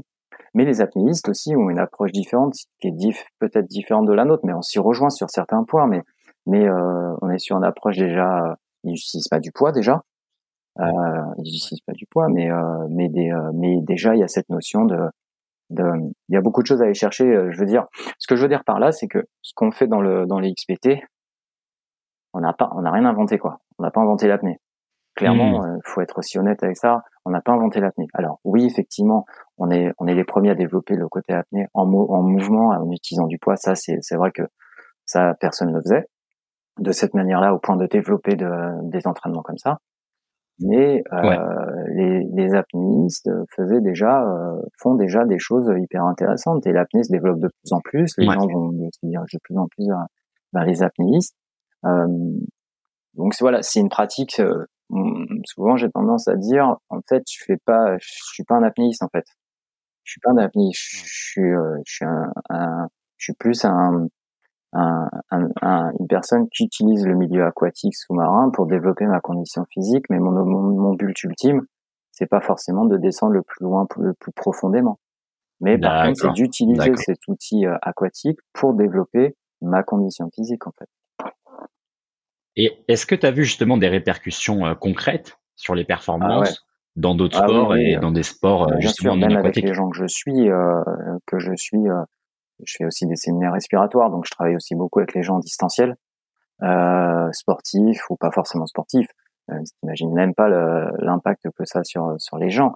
Le, la première chose, la plus parlante souvent, c'est les gens te disent, ouais, en fait, par exemple, euh, je prends par exemple en CrossFit, euh, je faisais, euh, je levais 20 wall balls, j'étais, j'étais au bout de ma vie, j'en pouvais plus, etc. ils te disent, bah là en fait, là j'ai l'impression que les 20 wall balls, en fait, je les subis plus, je les subis plus. C'est-à-dire que j'ai la, la, la, le besoin de récup apparaît plus tard, souvent. Et en plus de ça, en plus d'apparaître plus tard, ils ont besoin de moins de temps pour reformuler leur effort et pour repartir notamment. Et mmh. ça, donc c'est deux paramètres. Souvent, ça, ça, se joue sur ça, sur euh, sur bah, le déséquilibre du pH en fait, sur le déséquilibre du pH et la capacité de ton corps à subir, euh, à, pouvoir fournir un effort en ayant euh, en ayant un manque d'oxygène et en accumulant du CO2 dans le corps. Et tout ça, ça passe par la manière de respirer aussi, la, la mécanique, parce que c'est pas juste l'aspect gazeux, c'est pas que le CO2 l'oxygène, c'est aussi la mécanique, apprendre à respirer. Qu'une respiration, inspiration, c'est pas c'est pas juste le ventre, c'est pas la poitrine, c'est pas c'est pas scapulaire. La respiration, elle part dans la mécanique respiratoire. Elle est pas compliquée. Tu inspires, ton diaphragme descend, ton ventre se gonfle parce que tes viscères avancent parce que ton diaphragme descend. À l'issue de ça, quand les poumons, la partie basse est remplie, les muscles au niveau de la cage thoracique, bon, l'expansion de la cage thoracique, les intercostaux vont se relâcher, laisser la cage thoracique s'ouvrir, qui va permettre à l'air à monter Et à la fin de ta respiration, elle est beaucoup plus scapulaire, c'est-à-dire que souvent par ce que tu remarques ce mouvement qu'on fait tous. La problématique, c'est que la majorité des gens, pour respirer, ils font ça d'entrée. Et à l'entraînement, hein, à l'entraînement, hein, euh, les gens, euh, quand j'entends des gens me dire euh, sur un sur un soulevé de terre où je les vois faire, tu sais, c'est la fameuse les approches de la barre, ils sont comme ça, tu sais, t'as l'impression qu'ils vont lever la barre de leur vie, ce qui est un peu ça quand même. Mais je dis ça, mais moi aussi ça m'est arrivé, hein, bien sûr. Hein. Tu t'arrêtes devant ta barre, tu sais, comme ça, et, et tu les vois, et puis ils arrivent devant la barre, et puis ils font, et puis ils vont se mettre sur leur barre. Ouais, alors l'explication c'est ok, manœuvre peut-être la manœuvre de Vassalva ou ces manœuvres qui consistent à mettre une pression intra-abdominale. Enfin, exact. Pour moi, si je suis pas trop mauvais et si en, termes de physiologie et de mécanique, quand tu fais ça, tu mets pas de la pression intra-abdominale. Hein. La pression intra-abdominale, elle vient de, de, la sangle abdominale. Donc pour mettre une bonne pression intra-abdominale, il faut Ok, gonfler le bas du ventre, créer une pression dans, le, la sangle abdominale, et ensuite tu mhm. vas mettre cette contraction et qui va mettre la contraction sur euh, sur ton ventre et qui va créer cette pression. Mais au-delà de ça, tu les vois les mecs quand ils mettent euh, leur ceinture lombaire. On est d'accord. Sauf que la ceinture lombaire, est-ce qu'ils la mettent ici ou est-ce qu'ils la mettent là? Donc en fait, tu vois, il faut aussi euh, recentrer les choses. La pression abdominale, elle est, elle est en bas, elle est pas ici. Donc en fait, tout ça s'explique aussi parce que les gens, ils n'ont pas forcément les bonnes habitudes et on leur a pas expliqué que la respiration, effectivement, la respiration thoracique, elle est importante puisqu'elle permet de prendre un peu, d'augmenter le volume d'air, mais elle est la conséquence de ta respiration abdominale et de la montée. Alors tu peux mmh. aussi travailler que sur la face thoracique, la face abdominale, ça se fait. Alors le yoga le fait, il me semble le, fond, mais je, je vais pas parler de yoga parce que je suis un, je suis un profane dans le yoga, je connais pas. Donc je vais pas commencer à, à, parler de ce que je connais pas. Mais il y a cette approche qui est aussi là. La respiration, elle se fait pas que d'une seule manière, mais mais la base, elle est quand même euh, diaphragmatique. Donc l'impact. c'est ce que, j'allais te demander justement. Euh, tu mentionnes là le, yoga et, et, la respiration, on va dire par euh, par par le haut, par la cage thoracique. Qu'est-ce que tu penses de la respiration uniquement par la bouche, dans le sens inspiration et ah. expiration, c'est quelque chose qui est totalement, un peu plus à populariser. Ah pour, ah, moi, pour moi, c'est une mauvaise idée, quoi.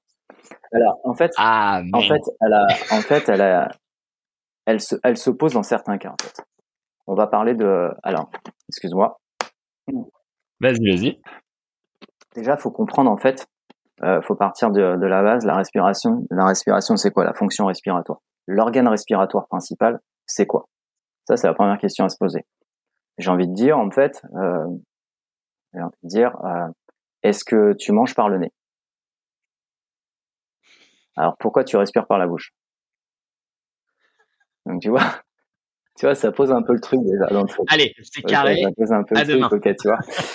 si tu veux, l'organe principal de la respiration, ça reste le nez. Ça reste le nez pour plusieurs raisons. Euh, pour plusieurs raisons. Les premières qui me viennent à l'esprit, pourquoi? Parce que bah déjà, tu as des cils dans le nez, donc ça va filtrer l'air. Euh, parce que la respiration nasale a un impact sur ce qu'on appelle les sinus paranasaux. Ces sinus paranasaux, ils vont, engendrer la libération d'oxyde nitrique, le NO. L'oxyde nitrique va avoir un impact sur la perfusion sanguine et, euh, euh, l'oxygénation alvéolaire, qui va permettre ensuite une meilleure circulation de l'oxygène. Et donc, qui dit une meilleure circulation de l'oxygène, une meilleure aussi oxygénation de tes cellules, et donc une respiration cellulaire de plus efficace. Et donc après, une efficacité dans ton oxygénation tissulaire. Donc, euh, donc, et ça, c'est pas, ça, c'est entre autres l'importance du nez. La respiration nasale aussi a un impact sur, la, sur le diaphragme puisqu'elle active le diaphragme, ce que ne fait pas la bouche. Ce que ne fait pas la bouche.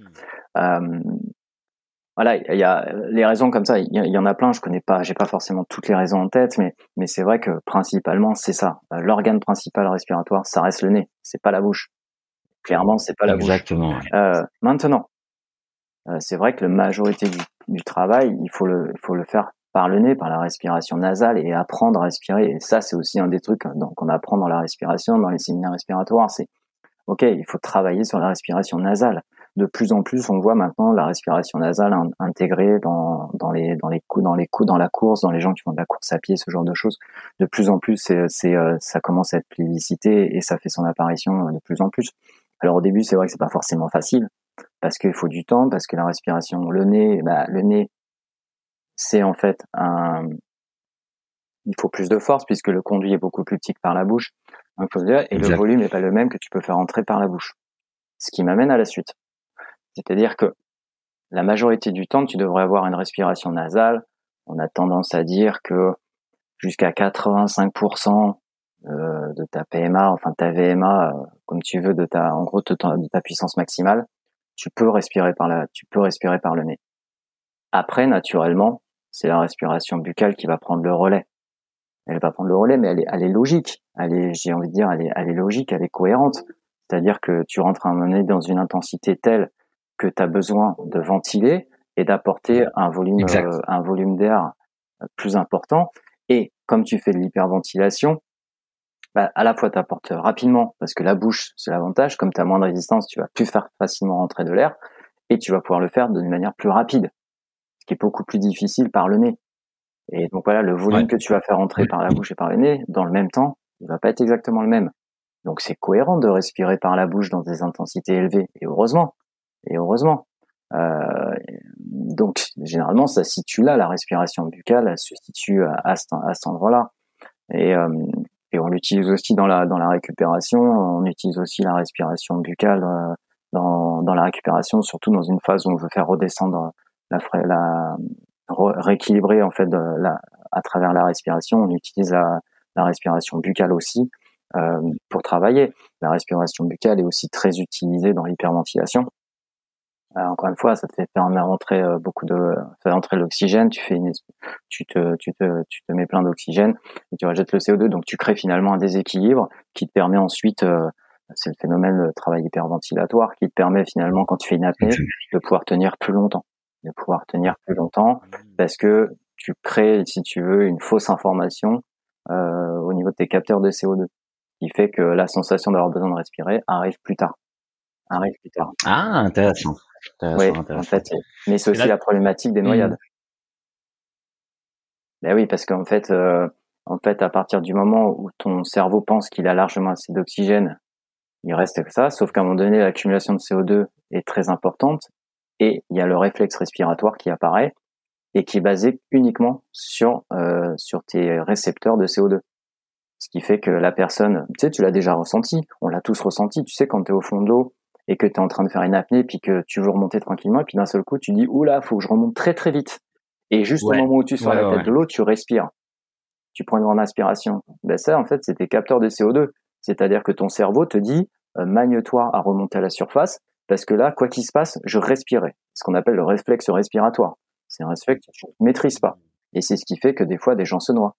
Parce que le réflexe respiratoire arrive avant qu'ils arrivent à la surface mais comme tu disais, on peut entraîner ce délai. Oui, il s'entraîne, oui, bien sûr. On entraîne, euh, on travaille sur euh, sur euh, sur cette sur cette phase qui permet de travailler en fait sur ton sur ton phénomène sur la création sur l'hypoxie et ce qui permet de travailler sur ta sur la capacité à tenir en apnée plus longtemps. Donc ça d'accord, d'accord. C'est pour ça que je voulais avoir travail, bien sûr. encadré, mais ça se travaille. Ouais, oui. Ouais, je voulais avoir ton avis là-dessus parce que tu vois moi qui viens bah, comme toi hein, du monde du monde martial, Là, notamment en MMA, la respiration, on va dire qu'elle arrive, mais vraiment à, petits pas. Mais c'est ce qu'on observe en fait pour tenir dans, dans tes rounds. On a développé, tu vois, différentes manières de, de s'entraîner pour répondre à la pratique physique. Tu vois, avec des choses à haute intensité, euh, des hits, tu vois, genre 10, 10 secondes d'effort euh, à balle, 20 secondes de repos, etc. Euh, mais c'est vrai que il y a, y a, comme tu dis, pareil avec le, avec euh, pour les, personnes du quotidien. Il n'y a pas de séance, par exemple, de respiration MMA où tu vas dire, OK, là, il faut vraiment que j'apprenne à contrôler mes, mes organes, à contrôler mon corps, et peut-être mettre à plus tard, remettre à plus tard le moment où j'ai réellement besoin de me réoxygéner rapidement et que, que j'utilise ces réflexes-là. Et justement, est-ce que toi, tu as, déjà pu expérimenter avec des sports de cette intensité assez différente du CrossFit où par exemple tu as un temps limité, tu vois, 5 minutes où tu dois faire quasiment, tu sais, c'est des mmh. rushs, tu vois. Tu t'envoies pas toujours des coups, mais quand t'envoies ces pleines balles et après t'as vraiment que quelques secondes pour récupérer avant la prochaine itération d'un autre moment intense. Tu mhm. vois ce que je veux dire? C'est des petits rushs comme ça. Et, euh, et moi, j'ai pas encore vu de. Ça, ça arrive. Euh, je vais mentionner Adesanya qui a justement commencé un travail avec l'apnée, avec s'entraîner dans l'eau, avec s'entraîner aussi à résister à la force des vagues. Et je les, je les ai vus aussi les gars. Euh, bah, c'est, c'est en Nouvelle-Zélande, tu s'entraînes avec des kettlebells euh, au bord de la mer, etc. Ils enchaînent tu vois des montées de sable et ils reviennent, ils vont dans l'eau. Donc j'ai pas encore évidemment euh, le protocole exactement de, de ce qu'ils font, mais ça commence petit à petit à arriver. Est-ce que toi tu as pu expérimenter avec des artistes martiaux, notamment dans le dans le MMA et des sports avec cette euh, ces besoins Alors dans le MMA, moi je l'ai pas expérimenté. Non, euh, je l'ai pas expérimenté. J'ai pas été euh, sollicité pour pour dans cette dans cette dans, dans ce sport, j'ai pas spécialement été sollicité sur l'aspect respiratoire, donc ça serait difficile pour moi de de, de, de, parler de ce que j'ai pas vécu, de ce que j'ai pas fait. Euh, après, euh, ça c'est la première chose. Euh, ce que je ce que je constate un peu, euh, ce que j'ai pu constater quand je regarde quand même euh, le, le, MMA ou quand je réfléchis sur la pratique du MMA, c'est que effectivement c'est des efforts intenses, intermittents, très courts, avec avec une, une sollicitation qui est à la fois très courte sur la phosphocréatine, j'imagine, sur des efforts aussi. Hein, c'était dur, les runs durent euh, durent cinq minutes, donc j'imagine bien que euh, l'acidose et euh, le l'effet sur l'anaérobie est présent, mais en même temps c'est aussi un aérobie, pardon. Donc il y a aussi un effort sur les distances, mais c'est vrai qu'il y, y, a ces filières se mélangent. Euh, moi, je dirais que la, la, la première chose, c'est plus en amont. Euh, c'est plus en amont, c'est euh, ce qui va vraiment apporter un plus, une amélioration des gens, c'est vraiment le travail sur le CO2. C'est vraiment le travail sur cette tolérance au CO2. Parce que ce qui fait arrêter une activité, clairement, c'est euh, c'est l'anaérobie, la, la, charge anaérobie qui fait que que ton pH, euh, ton, ton équilibre acido-basique va, va être modifié et va t'obliger à arrêter. Faut qu'il fasse, tu pourras pas continuer. Mmh. Donc le travail sur le CO2 va faire reculer et va permettre une meilleure sensibilité et une meilleure capacité à accumuler du CO2. Donc ça, c'est une chose importante, euh, importante à, à, travailler. De plus en plus, je vois aussi des gens travailler des sports masques avec les sports masques, euh, ce qui est hyper intéressant. Qu'est-ce que tu penses de ça justement ah, Le sport masque, c'est top. C'est le, à mon sens, c'est top. Par contre, c'est pas forcément bien compris par les gens. Euh, C'est-à-dire que le sport masque, euh, les gens pendant longtemps, enfin longtemps, c'est-à-dire que les gens utilisent le Sport Max en disant OK, euh, je vais faire du travail hypoxique avec un travail hypoxique ou euh, sauf que l'hypoxie, moi, je pense pas trop me tromper, mais euh, je pense qu'il est difficile de descendre à, de descendre en hypoxie avec le masque, avec le sport Max. Je pense que tu vas pas descendre. L'hypoxie apparaît à peu près à 90% de saturation en oxygène. On parle d'hypoxie. Au-dessus, au-dessus, c'est pas l'hypoxie. Euh, donc ça, c'est et c'est franchement c'est très dur de descendre euh, avec le sport masse en dessous de 90. Je, moi, je pense, je pense que c'est compliqué. L'objectif du sport masse, elle n'est pas forcément dans l'hypoxie. Elle est dans le travail que ça va induire au travers de l'hypercapnie, du CO2 et aussi des muscles respiratoires. C'est vraiment les deux. Comment il fonctionne le Alors le sport masse, en fait, il a une petite valve en fait que tu peux régler. Tu as une petite valve, tu as le masque ici. Ah, bah, attends, je dois l'avoir ici. Vas-y, si tu peux je faire une petite démonstration visuelle.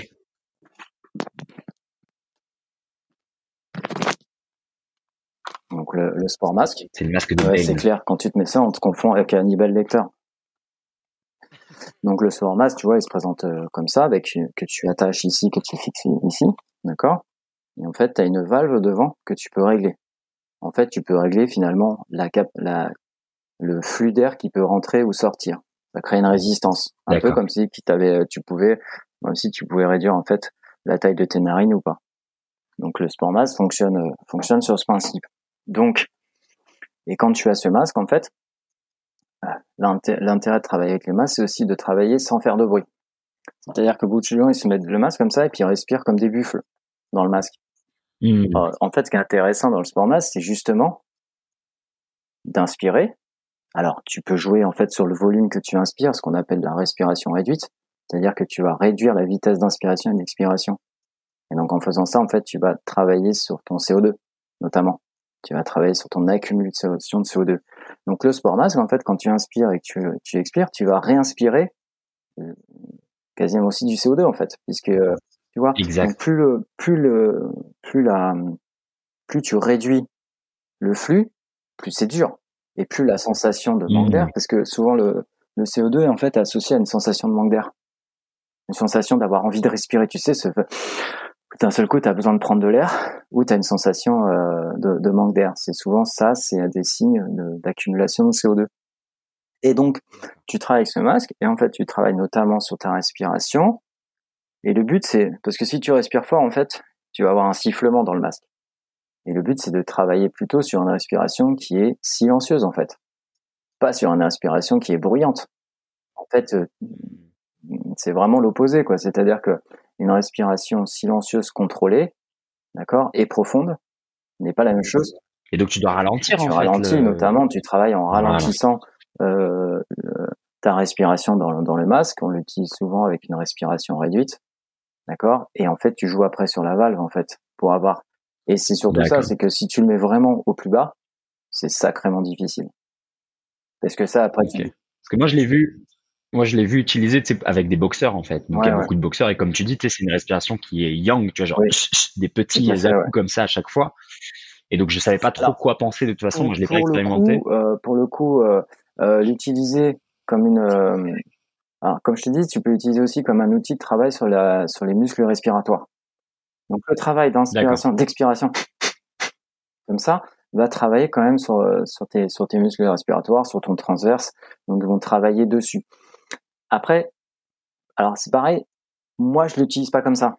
Donc euh, c'est pas forcément, c'est là pour le coup c'est une interprétation personnelle, mais euh, c'est pas comme ça que j'utilise le, sport mask parce que mon, mon but il est euh, euh, déjà le fait de travailler finalement sur tes sur une respiration contrôlée silencieuse par le nez avec le sport mask, c'est ça fait travailler aussi tes muscles respiratoires dans le contrôle. Parce que là, c'est pas une expiration rapide. Tu dois contrôler ta respiration, ton inspiration et ton expiration, tout en gardant une cadence, un rythme, ce genre de choses. Donc c'est ça qui est difficile, surtout sur une respiration que tu réduis en termes de vitesse. Mmh.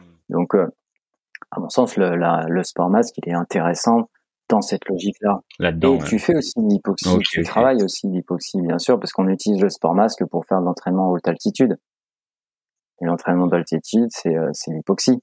Donc, euh, donc euh, on l'utilise aussi comme ça, mais c'est pas forcément la priorité, à mon sens, du, du sport masse, parce que c'est l'hypoxie. Euh, croire qu'avec le sport masse qu'on fait de l'hypoxie. Enfin, moi, je l'ai testé plusieurs fois avec la saturation. Je suis jamais descendu en dessous de 90, hein, ou très, vraiment très peu. Hein. Mais bon, peut-être que d'autres le voient différemment, mais j'ai, pour moi, l'intérêt du sport masque, elle est pas là. L'intérêt du sport masque, elle, est vraiment sur elle est vraiment sur l'utilisation du CO2 et des muscles respiratoires. Ouais, ouais. Et euh, dans la pratique sportive, euh, c'est vrai que j'ai déjà vu aussi, je crois, des, euh, des mecs tourner avec le, le sport masque euh, en s'entraînant. Alors, c'est ce que j'allais dire. À mon sens, enfin, je trouve ça cohérent. C'est c'est c'est cohérent. Euh, c'est quelque chose qu'aussi euh, je fais et qu'on fait dans, dans la pratique d'entraînement respiratoire avec le sport masque. sauf que nous, on est sur une logique où euh, c'est de contrôler ta respiration et d'être sur une respiration qui est réduite en fait, et pas forcément une respiration. En fait, je pense que beaucoup utilisent le masque, mais ils respirent comme s'ils n'avaient pas le masque en fait. Tu vois? Exactement ils l'utilisent, etc. Et finalement, euh, si leur fréquence augmente, et là ils vont respirer comme fort dedans, ou ils vont respirer. À mon sens, c'est pas l'intérêt du sport masque. L'intérêt du sport masque, elle est au contraire de maintenir un effort et dans cet effort de, de, de le faire finalement sans faire, euh, sans, euh, sans avoir de finalement de euh, de bruit ou faisant le, très peu de bruit. Et je t'assure que c'est pas la même chose. Hein. là, ouais, mais c'est vraiment pas la même chose. Hein. Ben oui, mais c'est comme là ce que tu dis, moi ça me fait penser même à la manière en fait de, de bouger, c'est-à-dire que la contrainte, elle devrait être logiquement plus, elle devrait t'amener vers justement le contrôle du corps, le contrôle de l'esprit et calmer un peu tout ça. À l'inverse, euh, de d'utiliser en fait ce que tu sais déjà faire. Par exemple, mal bouger ou mal respirer, c'est juste tu bouches un peu le trou et tu refais la même chose pour augmenter les performances. Je pense que c'est une vision peut-être euh, un peu trop simpliste. Euh, je pense que c'est c'est un peu dommage de, de l'aborder, d'utiliser le sport max de cette manière-là. Je pense pas que ce soit la meilleure manière. Et ce qui fait qu'il a été aussi un peu détracté. Il y a eu aussi beaucoup de détracteurs en disant ouais, ouais, ça fait pas travailler l'hypoxie, etc. Ben non, ça a jamais fait travailler l'hypoxie. Hein. Bah, de mon point de vue, non. Pour mon point de vue, c'est surtout pour travailler sur sur ton CO2 et c'est surtout ça qui te fait progresser quoi. C'est vraiment ça. J'interromps cet enregistrement euh, parce qu'on a eu un petit bug dans la captation du son. Donc pour remettre un peu de contexte, juste après cette question, je demandais à Julien euh, le rapport entre la respiration façon XPT et l'aspect un peu plus méditatif, spirituel qu'on peut retrouver dans euh, d'autres formes de respiration, notamment euh, en yoga. C'est parti. Il y a, y, a, y a, un côté méditatoire qui est, je sais pas si on dit méditatoire, mais euh, il y, a, y, a, y, a, un aspect ouais, méditatif aussi dans, dans, dans, dans les XPT. il est lié essentiellement oui, à une notion de, de, de bien-être, à une notion euh, parce qu'en fait, dans le, dans le XPT, il y a aussi cette notion de, de bien-être et de santé euh, euh qui passe par euh, qui passe par cette. Tu me vois toujours, ouais? Ouais, ouais, tout parfait. Ouais, tu me vois toujours. qui passe par par des piliers, des piliers en fait où, autour de la santé, si tu veux, du bien-être. En fait, on est dans. alors, les gens sont, tu sais, c'est pas forcément du côté ésotérique. Hein, on n'est pas dans ce, dans cette démarche-là, mais plus une approche, une manière d'explorer finalement et utiliser euh, le côté méditation pour réfléchir aussi sur la notion de marketing, la notion, tu sais, de la sophistication un peu du, du monde moderne euh, et cette euh, cette course en avant. Donc on retrouve aussi ces ces axes autour qui sont plus des, des piliers autour du bien-être et de la santé. Alors bien sûr que la respiration est au centre, en est en est un pilier important quoi. les raisons, elles sont, c'est un peu au-delà, c'est je sais pas comment expliquer ça, mais c'est euh, finalement s'ouvrir à, s'ouvrir à la respiration nasale un peu lente et, contrôlée, c'est aussi euh, travailler et tu sais cette notion d'expansion, c'est aussi euh, se ramener à soi-même aussi. Tu vois, c'est aussi se ramener à soi-même, euh, et travailler à la fois aussi sur sa concentration, ce, ce genre de, ouais, tu vois, et d'améliorer. Alors, même si derrière il y a aussi des notions physiologiques, d'améliorer le tonus du système nerveux parasympathique, tout ce travail sur le système nerveux autonome. Euh, le travail nasal aussi, cette, cette, permet aussi de travailler sur ton rythme, aussi à ton écoute, de recentrer les choses sur sur toi. Euh, ouais, voilà, sur, sur, sur toi. Mais la méditation, je l'intègre euh, dans l'XPT comme la notion de nutrition, comme la ah, notion, intéressant. Euh, ouais, comme la notion de nutrition, comme la notion de sommeil. Euh, euh, tu vois, et aussi comme une notion hyper importante que je dirais, euh, je sais pas comment je dirais ça, je dirais la connexion. Ok. la connexion aux autres, la connexion à toi, et la connexion, je dirais plus largement à tout le monde en fait. tu vois, ce que lié c'est lié à ça quoi la conscience euh, tu vois d'essayer de conscience à chaque fois un peu de d'un à la fois d'un récit de ton récit intérieur euh, tu vois d'évaluer un peu ton récit intérieur comment tu te sens dans tes sensations dans tes dans tes émotions euh, dans ton dans ton rapport aux autres euh, donc ça passe à la fois par le côté physique je sais pas moi par exemple comment se sent ton corps quels sont tes, tes niveaux de, de douleur d'énergie euh, qu'est-ce que tu as fait la semaine dernière Est-ce que qu'est-ce que tu vas faire évoluer euh, vers euh, dans ton physique euh, pour que ça se dirige vers une direction plutôt positive Ça va passer par l'émotionnel, tes émotions, la base de la base, je sais pas, la joie, la tristesse. Qu'est-ce qui se passe dans tes sentiments les plus profonds Est-ce que tu es épanoui? Est-ce que tu es frustré Est-ce que tu es joyeux? Est-ce que tu es triste? Est-ce que tu es dans une d'énergie apathique ou déterminée? Voilà, un peu tout ce qui va lier aussi à ton relationnel, euh, ton relationnel comme je dis aux autres, mais à toi-même. Euh, est-ce que tu te construis dans tes relations? Dans tes relations, est-ce qu'elles sont solides? Est-ce qu'elles sont stagnantes? Euh, Il y a aussi un axe aussi autour de la psychologie au sens mental, quoi. Est-ce que tu ressens des, est-ce que tu es dans une ligne de concentration, motivé, paresseux, distrait Est-ce que tu, est-ce que tu vas vers l'avant? Est-ce que tu es coincé dans des, dans des, dans des fonctionnements répétitifs? Tu vois, te lancer aussi des défis. Est-ce que tu es euh, ou est-ce que tu es plutôt dans content à te contenter de ce que tu as? Et puis effectivement, il y a aussi cette notion plutôt plus euh, spirituelle, je dirais. Est-ce que tu es cohérent avec euh, ta pratique au quotidien? Alors peu importe que ça soit la méditation, est-ce que dans quelle mesure tu te sens connecté ou déconnecté du monde du monde naturel, tout ça c'est des choses qu'on qu'on retrouve euh, qu'on retrouve aussi dans, dans, dans les XPT, dans les piliers finalement qui sont liés à la santé et au bien-être. Ouais. Tu vois? Ah ben intéressant, intéressant. Après c'est pas c'est pas à mon sens ce n'est pas autant autant mis en avant euh, que tu pourrais avoir ça peut-être dans les pratiques comme le yoga, je pense.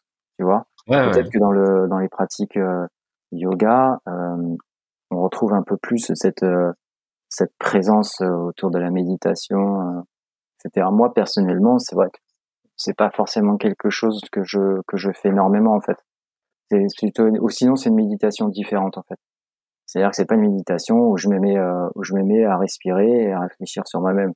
C'est plutôt une, une, forme de méditation où ouais où je suis au bord de l'eau, je regarde les mecs surfer, tu vois, et puis et puis mon esprit un peu divague et et je réfléchis à plein de choses, mais tu vois, dans une sorte de méditation, euh, c'est, le syndrome du surfeur. Quoi.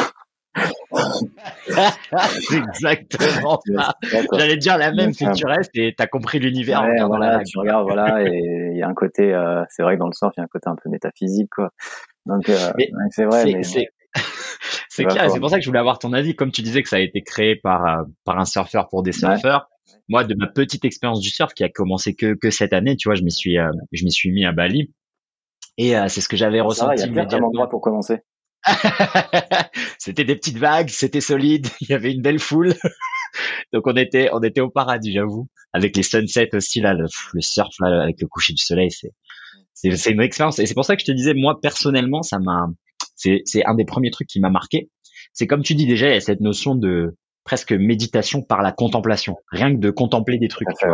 Là où euh, ce qui m'a surpris, c'est que vraiment mon esprit allait, euh, il, il, était là. J'allais nulle part en fait. Tu sais, j'étais pas à penser à d'autres choses.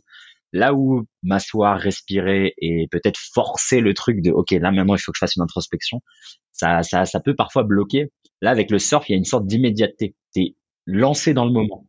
Et même quand tu vois les vagues, il n'y a pas d'anxiété de ah il faut absolument que j'ai la suivante et tu regardes pas les vagues avec une une sorte d'appréhension. C'est vraiment en fait euh, tu suis le, le flow quoi.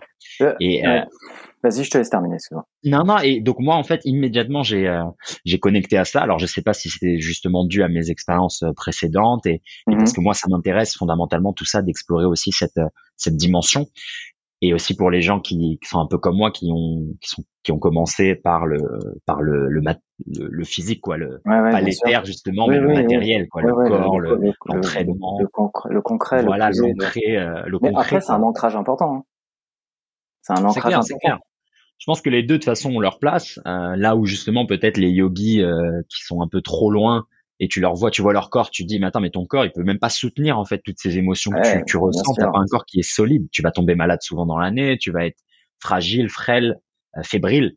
Donc il y a un équilibre à avoir entre les deux. Euh, mais c'est vrai que moi c'est ce qui m'a surpris en fait avec le surf, c'était ce côté-là. C'était moi je m'attendais en fait à, à arriver et à directement rentrer dans la perf. Bon après c'est ce que j'ai fait aussi, tu vois. C'est-à-dire que s'il y a beaucoup de vagues, moi je vais y aller. Euh, la première chose dans laquelle tu es rentré, c'est surtout dans une mousse.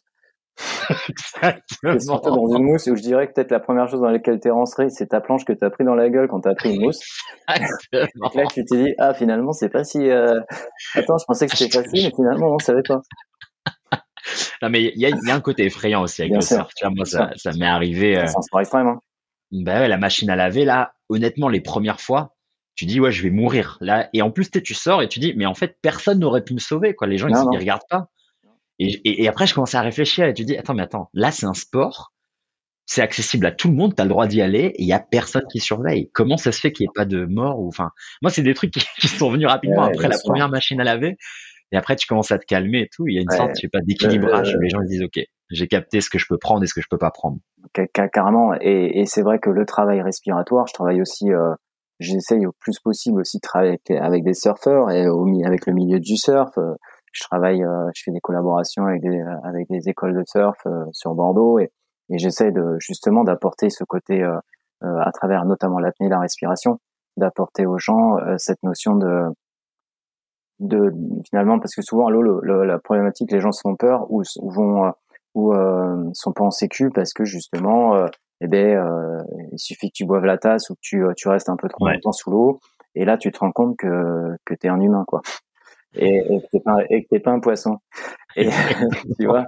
Et donc et donc à ce moment-là euh, à ce moment-là tu dis bon bah je vais peut-être essayer de j'ai peu de chance de devenir l'homme de l'Atlantide mais bah il va falloir quand même que je que je que je travaille sur ça pour gagner plus de sérénité pour être plus à l'aise pour euh, moins subir euh, moins subir finalement et que finalement et que la station soit un plaisir et non pas une source de stress et de peur. Euh, surtout dans l'eau c'est un des rares milieux où quand tu stresses c'est la panique en fait. Ouais, ça va très très, vite. Ça va très très vite. ça va très très vite. Et moi, bien sûr que n'importe quel surfeur a vécu ça dans sa vie, c'est obligé, a vécu ça dans sa vie, euh, de te faire peur, de, de, ça pourrait, ça peut être pour plusieurs raisons. Euh, moi, la première fois, ça a dû m'arriver plus parce que j'avais surestimé mon niveau par rapport euh, à, à, aux conditions. Et puis bah là, t'es vite rattrapé par l'océan qui te fait vite comprendre que bah reste sur le sable quoi. Donc aussi euh, donc c'est vrai que le travail d'apnée de respiration permet effectivement de d'apporter plus de sérénité aux gens. Alors qui passe par finalement une amélioration de la condition physique, mais aussi une meilleure connaissance aussi de ses capacités.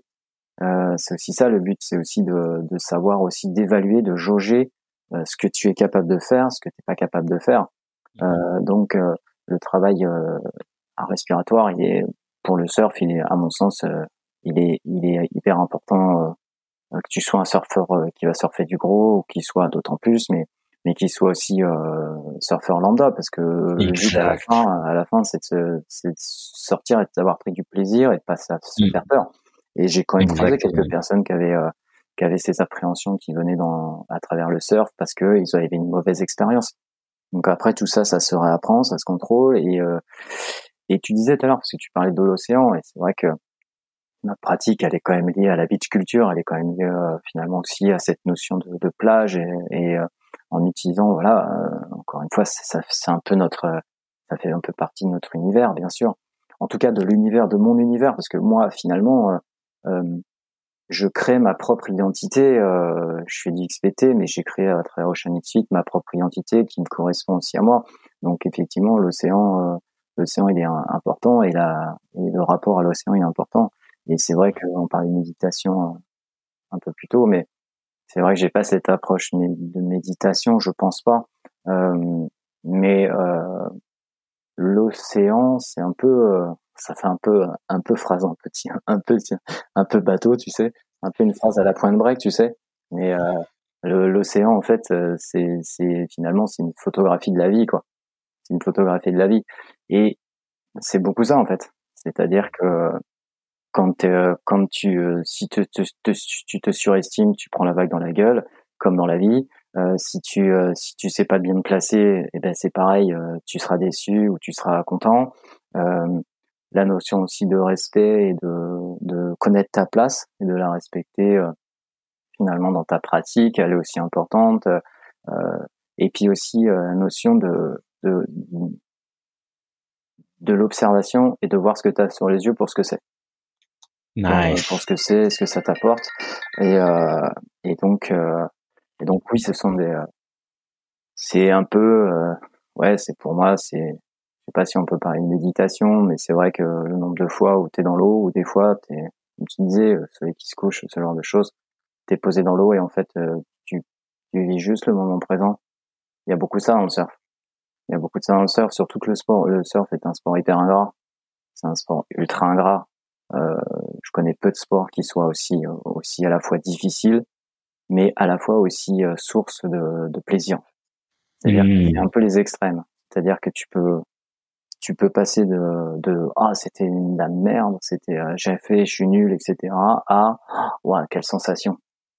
Et c'est des mmh. fois c'est des petits détails, c'est pas grand chose, hein. mais c'est aussi ça, c'est ça qui est assez fou quoi, c'est que tu peux avoir autant des sentiments des sentiments très forts dans les deux sens en fait. Et euh, alors après, c'est vrai qu'avec la pratique, ben, c'est comme tout. C'est comme c'est comme je suis brésilien quoi. Avec la pratique, tu fais attention à pas trop laisser traîner ton bras. bon, quand t'as quand t'as compris ça, bon bah tu tu il y a des erreurs, des choses que tu ne fais pas et que tu fais plus ou différemment. Donc bah là c'est pareil aussi quoi. Donc euh, donc c'est vrai que euh, c'est vrai que c'est une bonne euh, c'est une pratique qui est à la fois apaisante et qui naturellement est à quelque chose de très euh, méditatif. Regarde les gens, regarde comment les gens regardent un coucher de soleil euh, quand tu es au bord de l'eau. Alors après, c'est vrai que le yoga, les pratiques de, de yoga, je comprends qu'il y, ait une affinité aussi avec la pratique du, du surf, bien évidemment, euh, parce qu'il y a un côté nature, il y a un côté euh, qui est présent, euh, voilà. Donc c'est cool. Et puis après, c'est vrai que le, yoga, c'est une belle pratique. Hein. C'est une très belle pratique et beaucoup de gens beaucoup de gens considèrent le yoga comme euh, comme super et c'est très bien. Mais je te rejoins aussi sur ça tout à l'heure quand tu disais que euh, c'est une belle pratique, c'est clair, mais c'est pas forcément, ça forme, ça forme pas forcément des corps équilibrés aussi. Ça forme pas forcément des corps équilibrés. Absolument. Euh, et tu vois, ça me fait penser à ça parce que en cet exemple, en fait, pour moi, c'est assez parlant, mais c'est aussi ma, ma vision de la condition physique, en fait. Ma vision de la, condition physique, c'est euh, que euh, tu prends trois typologies de personnes différentes. Tu vas prendre un marathonien. Tu vas prendre un, une personne qui fait de la force athlétique. Voilà, la force athlétique. Puis tu vas prendre un crossfitter. Tu vas prendre quelqu'un, on va pas dire crossfitter, on va prendre euh, une personne qui s'entraîne, qui fait du cardio training, du training, qui fait du fonctionnel, etc. Ok? Tu en fais faire trois épreuves. Une première épreuve de course de course de longue distance. Ok, le, le marathonien il va défoncer tout le monde. Le force athlétique il va en chier. Et puis t'as le mec, euh, le mec qui finalement qui a plutôt une logique polyvalente, qui va lui être deuxième. Après tu fais l'inverse, tu fais faire une épreuve de force. T'imagines bien que le marathonien il va être à la rue, et que le mec de force athlétique va avoir plutôt tendance à être euh, à être euh, on va dire euh, très bon. Et puis après tu vas faire une épreuve qui va mélanger la course de la course par exemple avec du poids et puis par exemple des exercices de gym comme de la calisthénie ou je sais pas tu vois. ben là tu vas avoir le tu vas plutôt avoir le le, le mec polyvalent qui va être qui va être devant tout le monde quoi tu vois. Ben, pour moi, c'est ça la condition physique, en fait. Pour moi, la condition physique, elle se situe là, quoi. Elle se situe dans cette notion où, euh, alors, si tu veux être euh, le meilleur coureur de marathon, c'est sûr qu'il faut faire du marathon.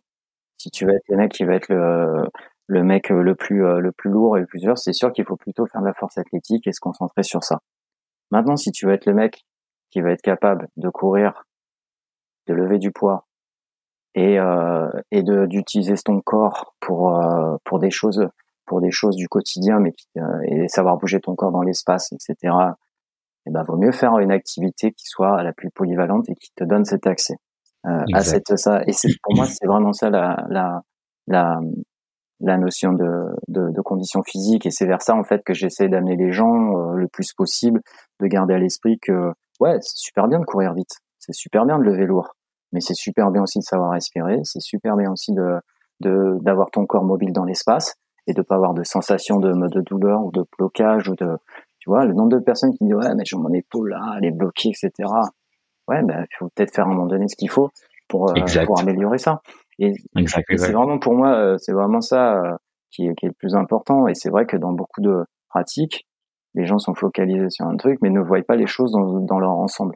Ils voient dans un et, et voilà, en fait, on est toujours un peu dans cette notion d'extrême.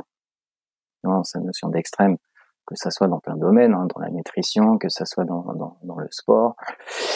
Et des fois, euh, finalement, le, est-ce que le plus important, est-ce que c'est d'être dans quelque chose d'extrême ou est-ce que c'est quelque chose d'être dans quelque chose d'un peu plus contrôlé, d'un peu plus réfléchi, euh, peut-être un peu plus linéaire, peut-être exact, un, exact, j'allais linéaire, tu vois, peut-être quelque chose d'un peu plus linéaire, mais c'est des points de vue différents. C'est des points de vue différents. Euh, mais si tu mets à la base, si tu mets dans, ça dépend ce que tu mets dans ton, dans ta, dans, dans tes priorités. Est-ce que c'est ton intégrité physique ou est-ce que c'est ta performance?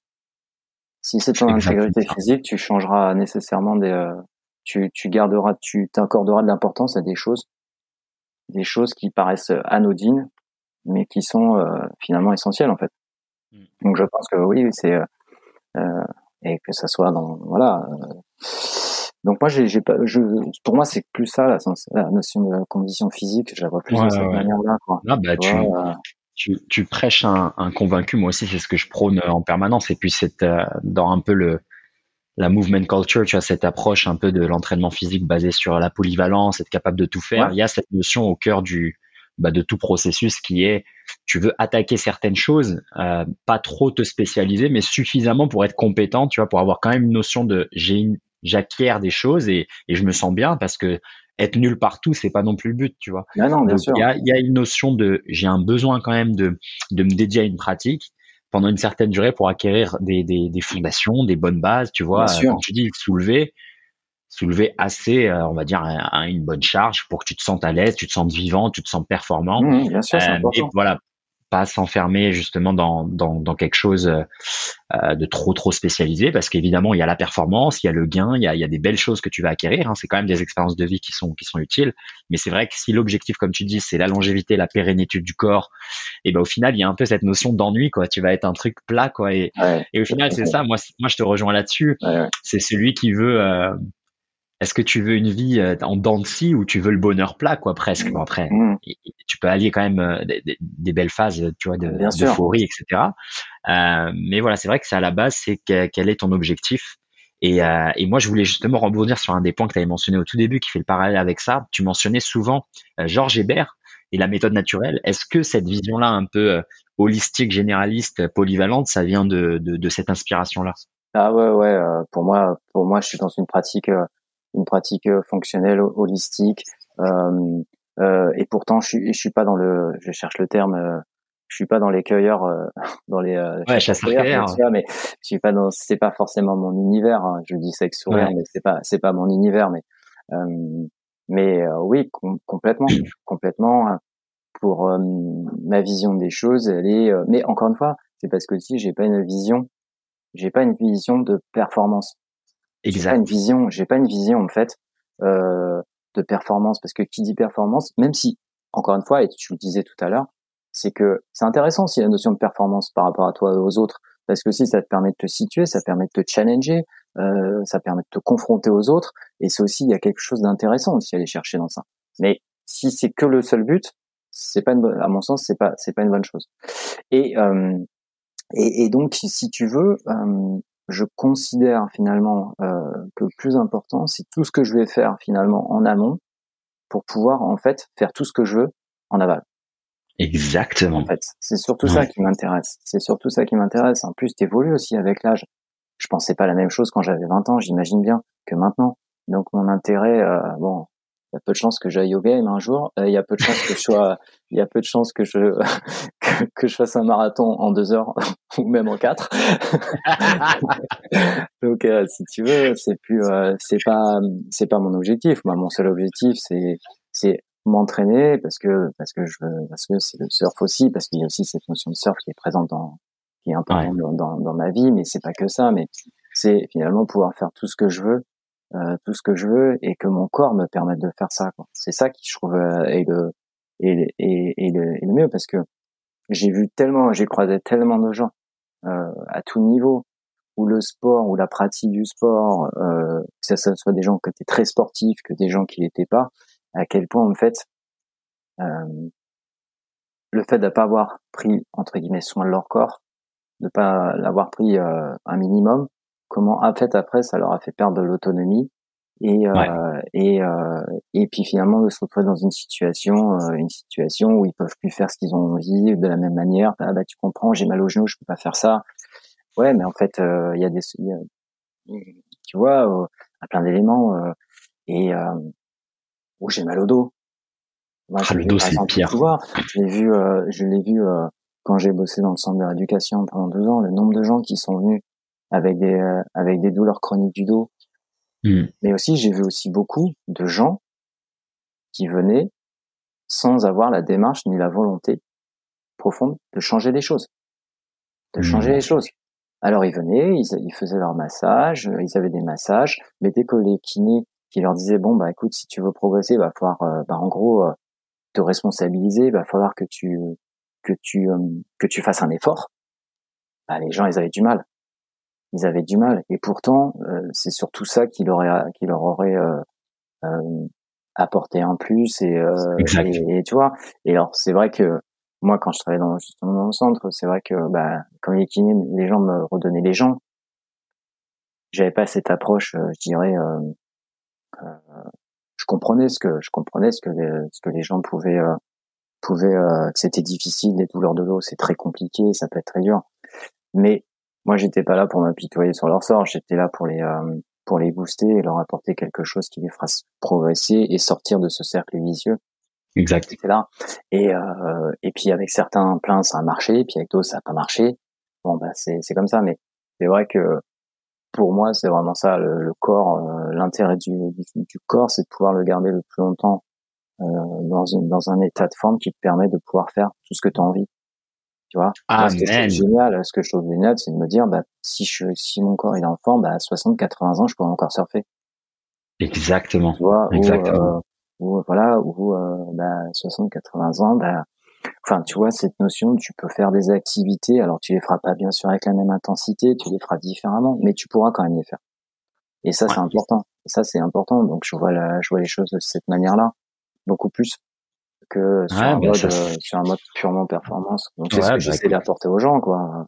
D'apporter cette, euh, cette approche. Et effectivement, les piliers que j'utilise euh, sont, sont, sont à mon sens essentiels et sont pas encore pris en compte. Sont encore, c'est, mais moi, je suis une petite structure aussi, Slim. Hein. Faut imaginer ça, c'est que dans le paysage, euh, dans les paysages, je suis une petite structure. Euh, je, tu vois, j'ai pas de, je suis pas une grosse structure, euh, donc nécessairement t'as pas le même, le même, le même aura ou la même, mmh.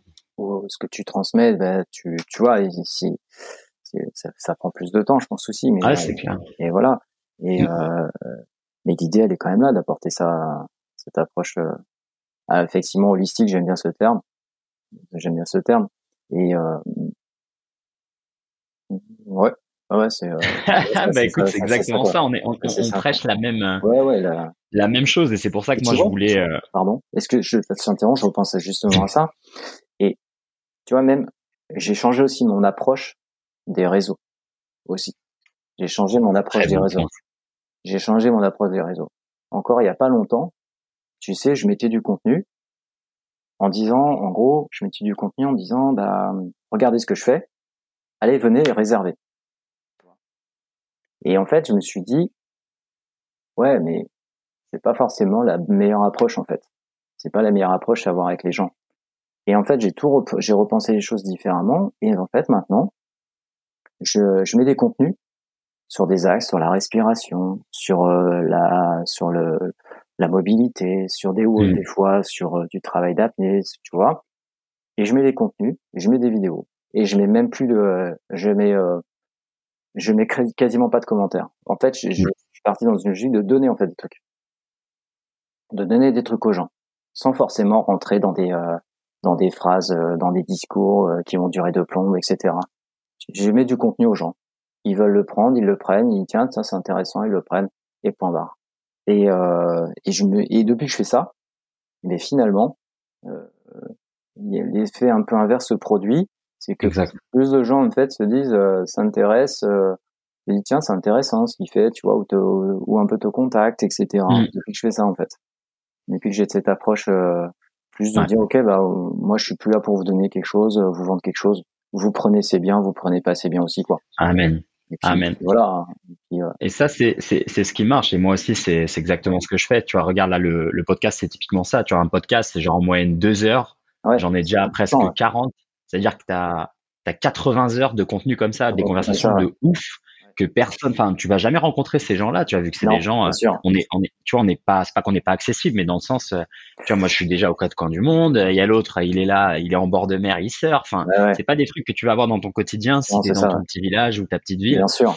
Et en fait, tout ça, comme tu dis, c'est ce qui va, c'est un peu la loi, la loi du karma, tu vois. C'est tu donnes, tu reçois, en fait. Ouais, c'est ça. Et, et quand ta volonté, elle est, on va dire, elle est, elle est bienveillante, elle est, moi, je pense, comme toi, que ce que j'apporte, c'est bénéfique. À qui souhaite l'entendre aujourd'hui Comme tu disais, quand on était jeune, non, moi je m'en foutais de tout ça. Moi, ce que je voulais, c'était la perf, c'était mhm. la, le trophée, c'était, euh, tu vois, c'était le, contact, le conflit, euh, tu vois. Mais aujourd'hui, il y a plein de gens qui qui ont commencé à mettre leur antenne, tu vois, et ils attendent que le message passe et ils vont le capter, tu vois. Celui qui va qui résonne à cette fréquence-là, il va le recevoir de toute façon. Donc, il y a de notre côté, comme tu disais, surtout quand tu es une petite structure, etc c'est nous en, face de nous, il y a qui? T'as Nike, t'as toutes ces trucs-là, t'as les gros grosses structures de, je sais pas, les fitness mmh. parks, les trucs comme ça, qui en fait, ils sont là pour vendre déjà. Et euh, tu vois n'importe qui qui veut par exemple se remettre en santé, euh, même physique, il va directement te parler de programme, de musculation et de compléments alimentaires. Truc que moi, jamais ça vient dans ma dans la liste. Il n'y a aucun principe là que toi tu as mentionné. Il n'y a mmh. rien de tout ça. moi dans ma vie, j'ai jamais eu tout ça. Et, et, mais en fait, c'est parce qu'en face, tu as une machine marketing gigantesque. En final, Donc nous, on peut pas, on peut pas rivaliser avec les mêmes armes. Et, voilà, le truc à faire, c'est ça, quoi, c'est de le faire tranquillement et, et comme tu dis, le, voilà, la personne, elle va recevoir et elle va venir toute seule. Et puis c'est tout, quoi. Tu vois, par exemple, là, je organise une retraite fin septembre. Ouais. Euh, euh, pour l'instant, j'ai, j'ai pas, j'ai pas énormément de monde, mais euh, je pense que quoi qu'il se passe, je la ferai quand même. Même si j'ai que quatre, quatre personnes, je pense que je la ferai quand même. Si, enfin, il faut au moins que ça amortisse et que, et qu'au moins j'ai rien, que ça me, ça si ça me rapporte rien, c'est pas grave, mais au moins que ça me coûte pas d'argent. Ça, c'est quand même le principal quand même. Mais euh, ouais, je vais le faire parce que parce que en fait, euh, en fait, je veux faire découvrir cet univers. En fait, je veux faire découvrir cet, cet univers euh, d'entraînement aux gens. Mais encore une fois, tu prends, c'est bien, tu prends pas, ah, c'est bien aussi, c'est pas grave. Moi, ça m'empêchera pas. Je continuerai à m'entraîner comme ça. Pour moi, c'est euh, pour moi, c'est inclus dans ma dans ma manière euh, de vivre, etc. Et, et puis voilà. Après, le seul truc, c'est que tu te dis, à un moment donné, à un moment donné, ça va exploser. Le travail respiratoire aussi, c'est des choses qui vont être de plus en plus euh, euh, présents. Alors, il y a des gens qui sont très bons, des gens comme Léo qui sont super intéressants, qui ont une bonne expérience, tu vois. Mais tu vas aussi avoir des gens qui vont se greffer, euh, des gens qui ne connaissent rien et qui vont euh, tirer la, leur, euh, la couverture sur eux. Et, et c'est juste ça, moi, qui, qui me dérange un peu. C'est juste ça avec lequel j'ai le plus de mal. les personnes un peu qui qui s'octroient une compétence qu'ils n'ont pas forcément. Ouais. Et comme ils ont euh, ils ont un comme ils ont du réseau, comme ils ont tout ça, bon, euh, et eh ben, euh, eh ben ils, surfent sur la vague quoi. Ils surfent sur la vague. Et ça ça, ça, ça me dérange parce que tu tu fais de l'ombre aux gens dont c'est finalement euh, leur passion, c'est leur eux ils bossent dessus, dessus tu vois et puis ils ont vraiment quelque chose une compétence que toi t'auras jamais quoi non, mais c'est vrai. Exactement. vrai. ça, c'est comme tu dis, c'est, c'est, ça aussi, c'est dans, c'est dans, c'est dans tous les domaines, c'est dans tous les trucs, c'est, c'est le, une des, un des facteurs sur lesquels on peut pas, on peut pas, tu vois, c'est comme le pratiquant d'arts martiaux qui est, tu sais, legit, le mec moine tibétain en haut de sa montagne, et l'autre qui a vu une fois un cours de boxe et qui dit, je vais te faire un boxing fitness et c'est de la boxe. Tu vas dire, mais mec, non, tu vois. Mais voilà, après, c'est, moi j'en reviens, j'essaie quand j'ai des petits questionnements comme ça, j'essaie toujours de me rapporter à bah là cette notion de tu vois fréquence et c'est-à-dire que même y a as des gens qui font des choses et qui peuvent ne pas être aussi pertinentes et aussi qualitatives, bah les gens qui vont attirer, ça va être des gens qui ont, sont réceptifs à ce message-là. Et donc au final, tant mieux qu'ils aillent vers là, parce qu'en moins, c'est, ça va pas être les bonnes gens pour toi. Tu vois ce que je veux dire? Ouais, ouais, C'est-à-dire que moi, j'ai, j'ai fait à peu près la même chose que toi avec les réseaux. Euh, où avant j'étais sur Instagram et j'ai juste arrêté Instagram, j'ai quitté Instagram. Là, j'ai plus Instagram.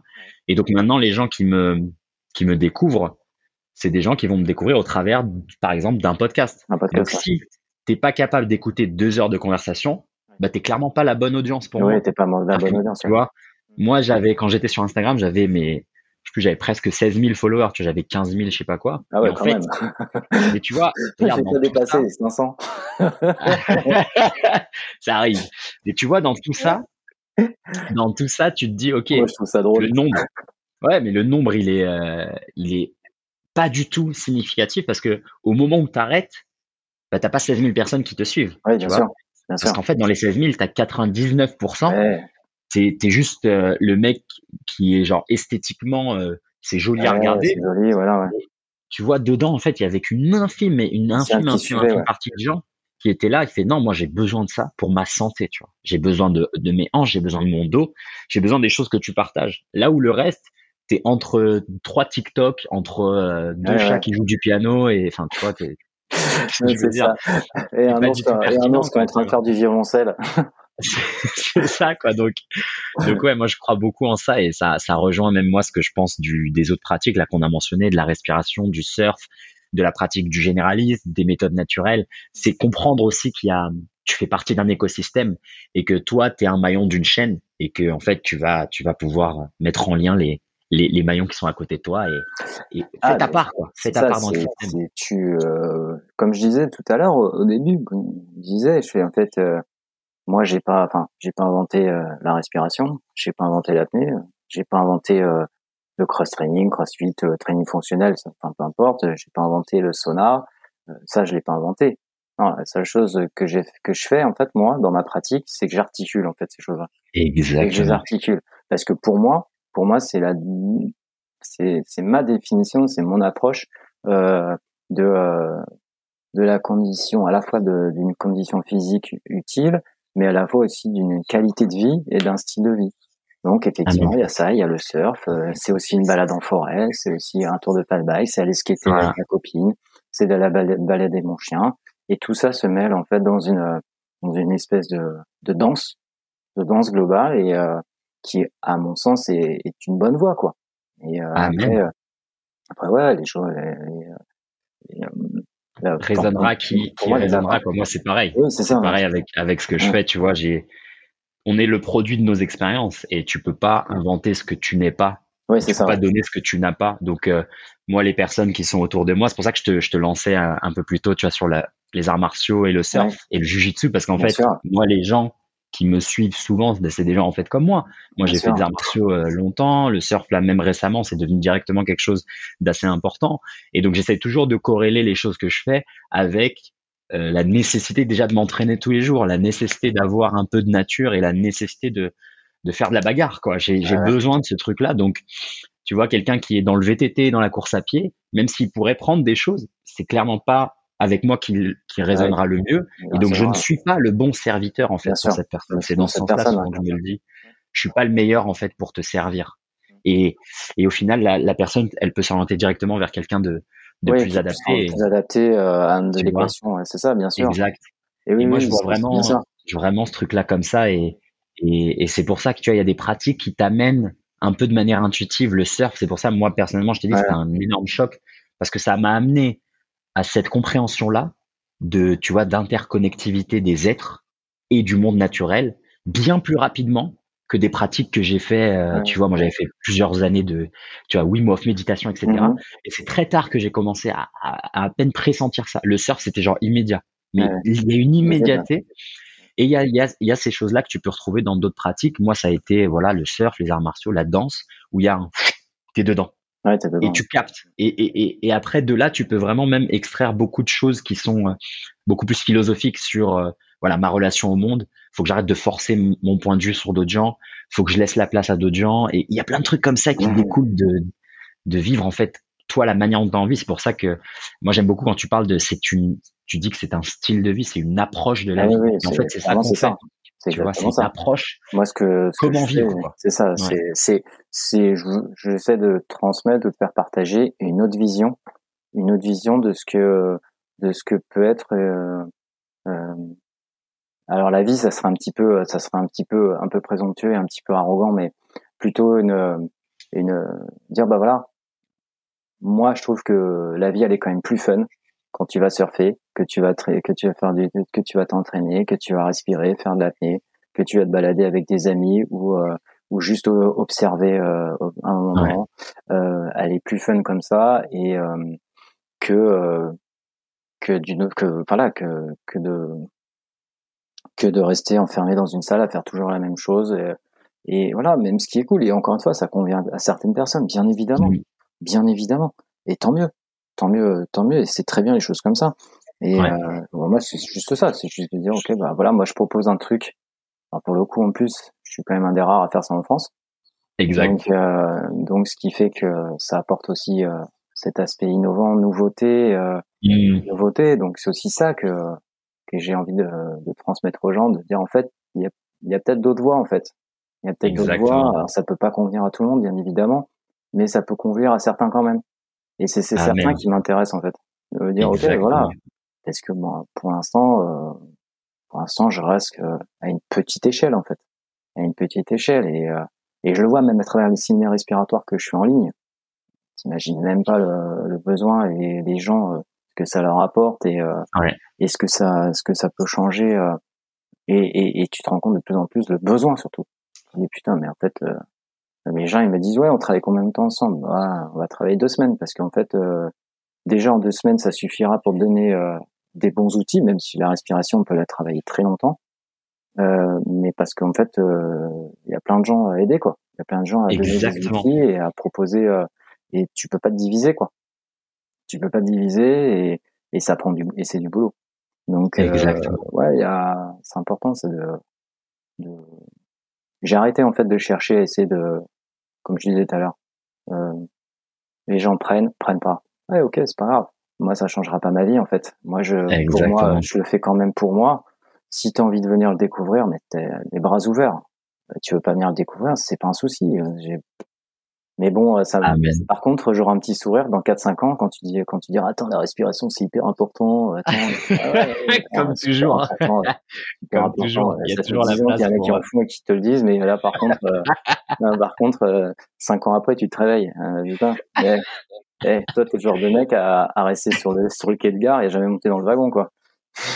et ça, c'est vrai que c'est une notion qui est, euh, bah, qu'on le voit souvent en fait dans, dans toutes les, peut-être les, les, nouvelles manières d'aborder les choses. Moi, tu vois, dans mon univers à moi, le mouvement, on va dire au sens, euh, tu vois, cette, cette liberté, et tu vois, les gens voient beaucoup les, mmh. le travail au sol, etc., Ido Portal et, et, euh, et d'autres danseurs et tout qui ont promu ça. Ce que les gens voient aujourd'hui, moi, c'était il y a déjà mais des années, en fait, que c'était dans ma tête. et, euh, et en fait, et, et, même bien avant, c'est-à-dire que même moi, où au moment où j'ai découvert, par exemple, des, des, des grandes figures comme Ido Portal, au final, c'est que très récemment, tu vois, c'était il y a 4-5 ans, là où j'ai des amis qui m'en avaient parlé, mais où j'avais jamais écouté, en fait, je, vois, je regarde pas, tu vois. Et après, quand tu regardes l'histoire de, de, ces, de ces personnes-là, que, qu'aujourd'hui tu pourrais euh, t'admires et que tu as envie de voir, tu dis mais attends mais hey, ces mecs-là il y a 30 ans ils charbonnaient déjà. il y a 30 ans ils étaient mais euh, tu vois ils, dans des vieux boui-boui où ils faisaient leurs trucs c'était des, des hurleberlus et aujourd'hui c'est tous les kinés qui essayent de regarder faire ah mais attends c'est intéressant. C'est intéressant ce fait. Attends c'est intéressant euh, euh, ça j'ai bien ça je ça tu as bien vu ça l'a fait ça le fait aussi un peu avec le CrossFit hein. Exactement, le CrossFit, c'est ça. Hein. C'est l'histoire du CrossFit, aussi. aussi euh, ça aussi, on retrouve ça aussi dans le CrossFit. Le hein, brésilien. Juste brésilien au final, tu vois. Avant l'UFC 1, les mecs ils étaient bah vas-y c'est c'est ah, bidon le truc en kimono et tout. L'UFC 1 arrive, boum. L'autre il est arrivé, allez merci au revoir, allez suivant. et, euh, il l'a mis en carton. Il l'a mis en carton, il l'a plié, allez rentre chez toi, tu reviendras quoi. Ah mais c'est vrai que là c'était euh, c'était euh, c'était. Mais donc donc c'est ça, c'est un peu le c'est la c'est un peu la vie quoi tout simplement. Oui, ça, c'est gens qui sont précurseurs, qui sont précurseurs, comme truc, et puis après, il y a aussi, souvent, il y a aussi une question de timing. Hein. Il y a une question de timing, c'est-à-dire que tu peux avoir la meilleure idée du monde. Si c'est pas le bon timing, bah, tu vas la garder, tu vas, tu vas attendre. C'est clair. Et ça sera peut-être euh, le moment où ça sera euh, le timing. Il y a quelqu'un d'autre qui saura le saisir à ta place. Et, euh, et voilà.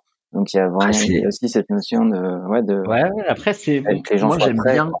Ouais ouais. C'est moi j'aime bien de toute façon tout ça. Je me dis la, la vie ça la rend un peu plus excitante et plus amusante comme ça et que et qu'au final, ça t'apprend aussi à te détacher des, comme tu disais en fait pour le, la pratique physique, si tu te détaches du, du résultat et de la perf, en fait, tu vis une vie euh, totalement en paix, ah, quoi. Tu t'entraînes tous les jours, tu pratiques. Et là, c'est pareil avec avec ce que tu peux faire dans ta vie, surtout quand tu es un créateur. Détache-toi en fait du résultat et tu vas voir qu'en fait, ce que t'aimes, c'est quoi? C'est créer. Et ben voilà, c'est tout. En fait, vis ta vie. Moi, je me dis, peu importe, euh, euh, tu vois, si euh, mon impact ou si j'ai des gens, etc. Je me dis, si je meurs demain, j'aurais vécu exactement comme j'avais envie de vivre, tu vois. Et je me dis, c'est bon, ça, c'est mon cadeau. Tous les jours, je me lève où je me dis, euh, bah justement, c'était Ido Portal qui disait ça. Il disait, aujourd'hui, c'est un bon jour pour mourir. Et moi, c'est une philosophie. Au final, tu dis, mais oui, j'ai fait, je vis comme j'ai envie de vivre. Et ce cadeau-là, ça c'est important. C'est déjà ma récompense. Tu vois ce que je veux dire Donc, euh, donc voilà un peu pour euh, pour conclure tout ça sur cette belle et pétillante conclusion, euh, mon Julien, je vais t'amener à la dernière phase du podcast. Ouais, je t'écoute. Trois, quatre questions que je pose un peu à tout le monde pour justement euh, oh, que les gens puissent... Attends, attends, je... oh, putain. C'est en rapid fire. Tu as 30 secondes par question. D'accord. non, c'est justement des questions. Euh, ça rejoint exactement ce dont on vient de, de parler. Et, euh, et, et, ça, ça rejoint cette idée d'être simplement un vecteur de passage. Moi, ce que j'ai envie de faire, c'est à travers là ce podcast et, mes échanges, bah, donner l'opportunité à des gens qui peut-être m'ont découvert moi pour un problème au genou un jour, et bah, de se dire bah, en fait la prochaine étape c'est peut-être avec Julien, c'est avec d'autres gens. Mm-hmm. Et donc moi c'est ma mission de vie, elle est là, elle est dans dans le d'être le vecteur de passage. donc euh, donc voilà, j'aime bien donner l'opportunité à chacun des, des movers présents sur ce podcast euh, de, de, de partager en quelques questions des outils et les gens, après, ils vont aussi pouvoir organiser des, des cohorts, tu vois, sur 100 invités. Si tout le monde recommande le surf, eh ben, c'est qu'il y a peut-être quelque chose à explorer de ce côté-là.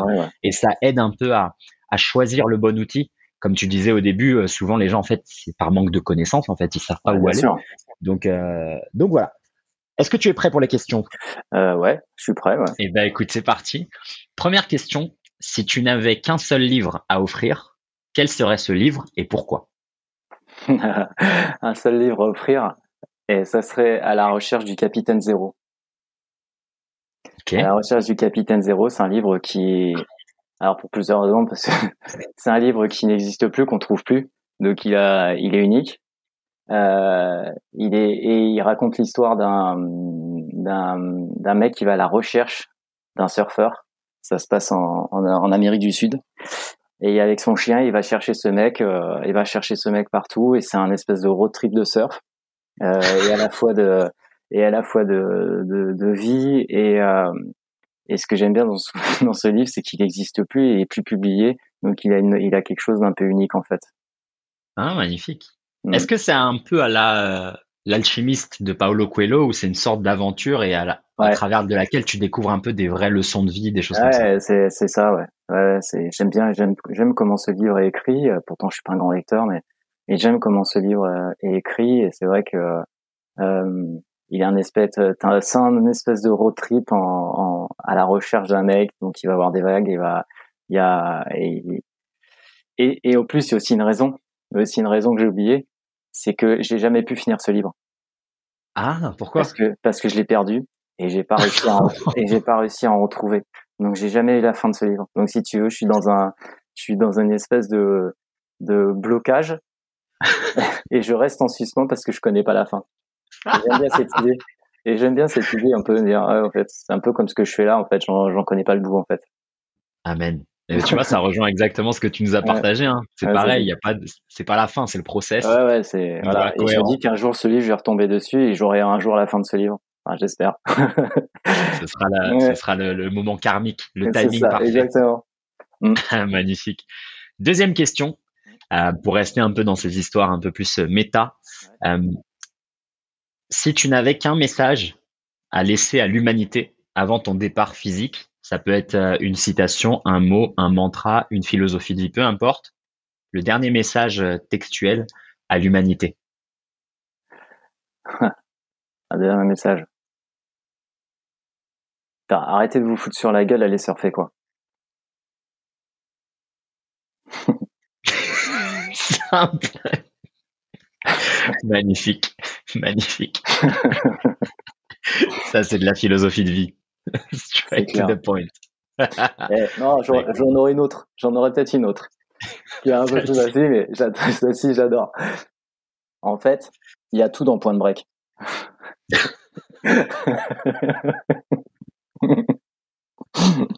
On aura fait la promo à fond. il y a tout dans Point Break. Magnifique. magnifique. parfait, parfait. Troisième question. Ouais. Ta routine matinale parfaite dans un monde idéal. Ah, ma routine parfaite. Euh, euh, un bon, euh, un bon, un bon, un bon petit déjeuner mode continental. muffin, acai bowl, omelette, avocat avec du saumon. ensuite, session, session surf. Moi, j'aime bien manger avant d'aller surfer. Une, ah. bonne, une, bonne, session surf, une bonne bonne session surf euh, avec un mètre vingt parfait, euh, glacis, trois personnes à l'autre, préférence des potes. Euh... idéal. Voilà. On a bien dit idéal. Ouais, idéal. Pendant deux trois heures, pendant deux trois heures. Après sortie de l'eau, euh, je me pose tranquillement. Euh... Matinée, hein, tu m'as dit. Hein. La matinée. Hein. Euh, derrière, une petite balade tranquille en skate, une petite balade tranquille en skate ou dans le bol. Et puis, euh, et puis fin de matinée, avant d'aller manger, un peu de travail, travail respiratoire, du travail respiratoire sur le sable, posé sur le sable, un travail voilà respiratoire, histoire de à la fois de, de me recentrer sur moi et puis aussi de, de, de voilà, de me dire ok, j'ai bien entamé ma matinée quoi. J'entame bien ma matinée comme ça. Magnifique. Ouais. Magnifique. Ça serait quelque chose dans le genre Bah, écoute, ça tourne beaucoup sur du surf. Hein, mais... Ouais, de la glisse. Après, c'est ton univers. C'est mon univers, c'est sûr, c'est un peu mon univers. Dernière euh, question qui n'en est pas vraiment une, euh, justement pour euh, pour permettre à tous les tous les auditeurs euh, qui ont apprécié le contenu du podcast, que ce soit la partie technique, la respiration, mhm. etc., et qui veulent bah, soit te poser davantage de questions sur tes expériences personnelles ou directement bosser avec toi ou rejoindre un stage. Quel serait le meilleur moyen de te contacter? Et moi, je rajouterais ça à la page sur mon site. le meilleur moyen pour me contacter, je pense que c'est euh, Facebook ou Instagram.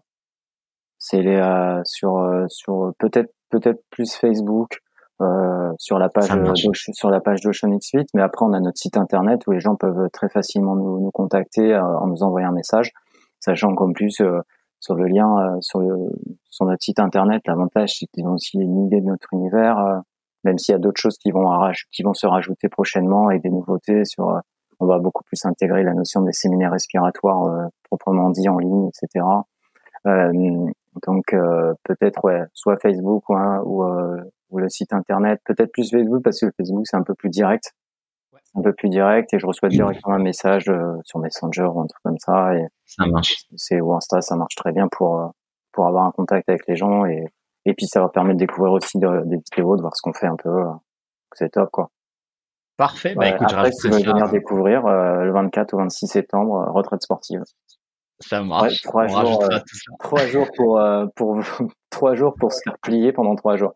Trois jours pour se faire plier et euh, et pour se dire c'est un truc de ouf. non, mais c'est, Ce sera la meilleure promo. trois jours pour se faire plier. trois jours pour se faire plier et en plus en redemander.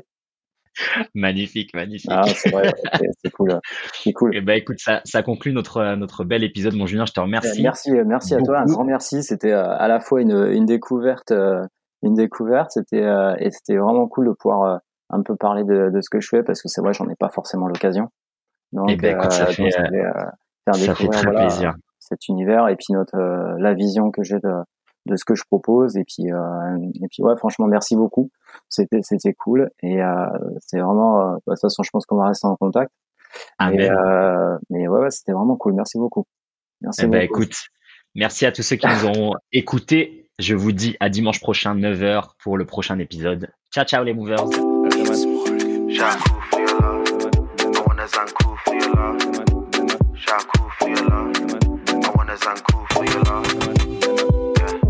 Oh oui les movers, une bien belle conversation cosmique comme d'habitude. Pour retrouver toutes les informations, les notes de cet épisode, les liens, les ressources et l'offre de notre invité, n'hésitez pas à cliquer sur le lien dans la description de ce podcast.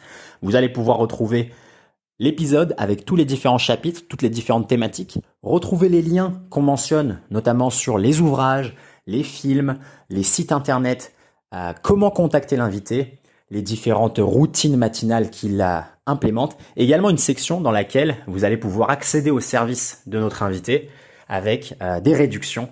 Voilà, c'est l'offre du Movers pour vous. Et si vous voulez évidemment voir notre invité, une petite section l'invité en mouvement va vous permettre d'avoir un peu le, visuel euh, avec l'audio. Comme d'habitude, mes petits appels à l'action en fin d'épisode.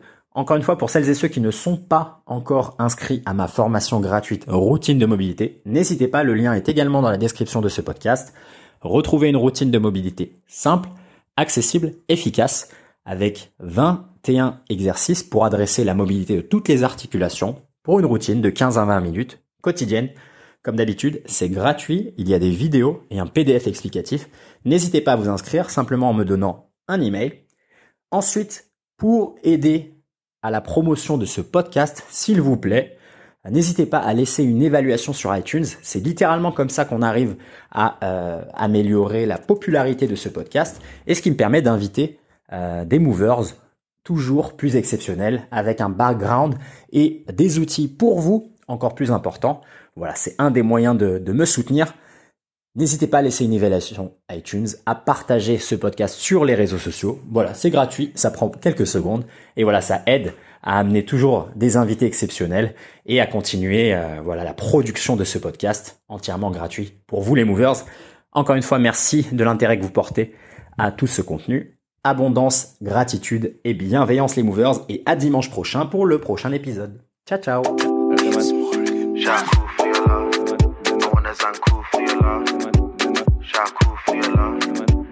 It's uncool for your love.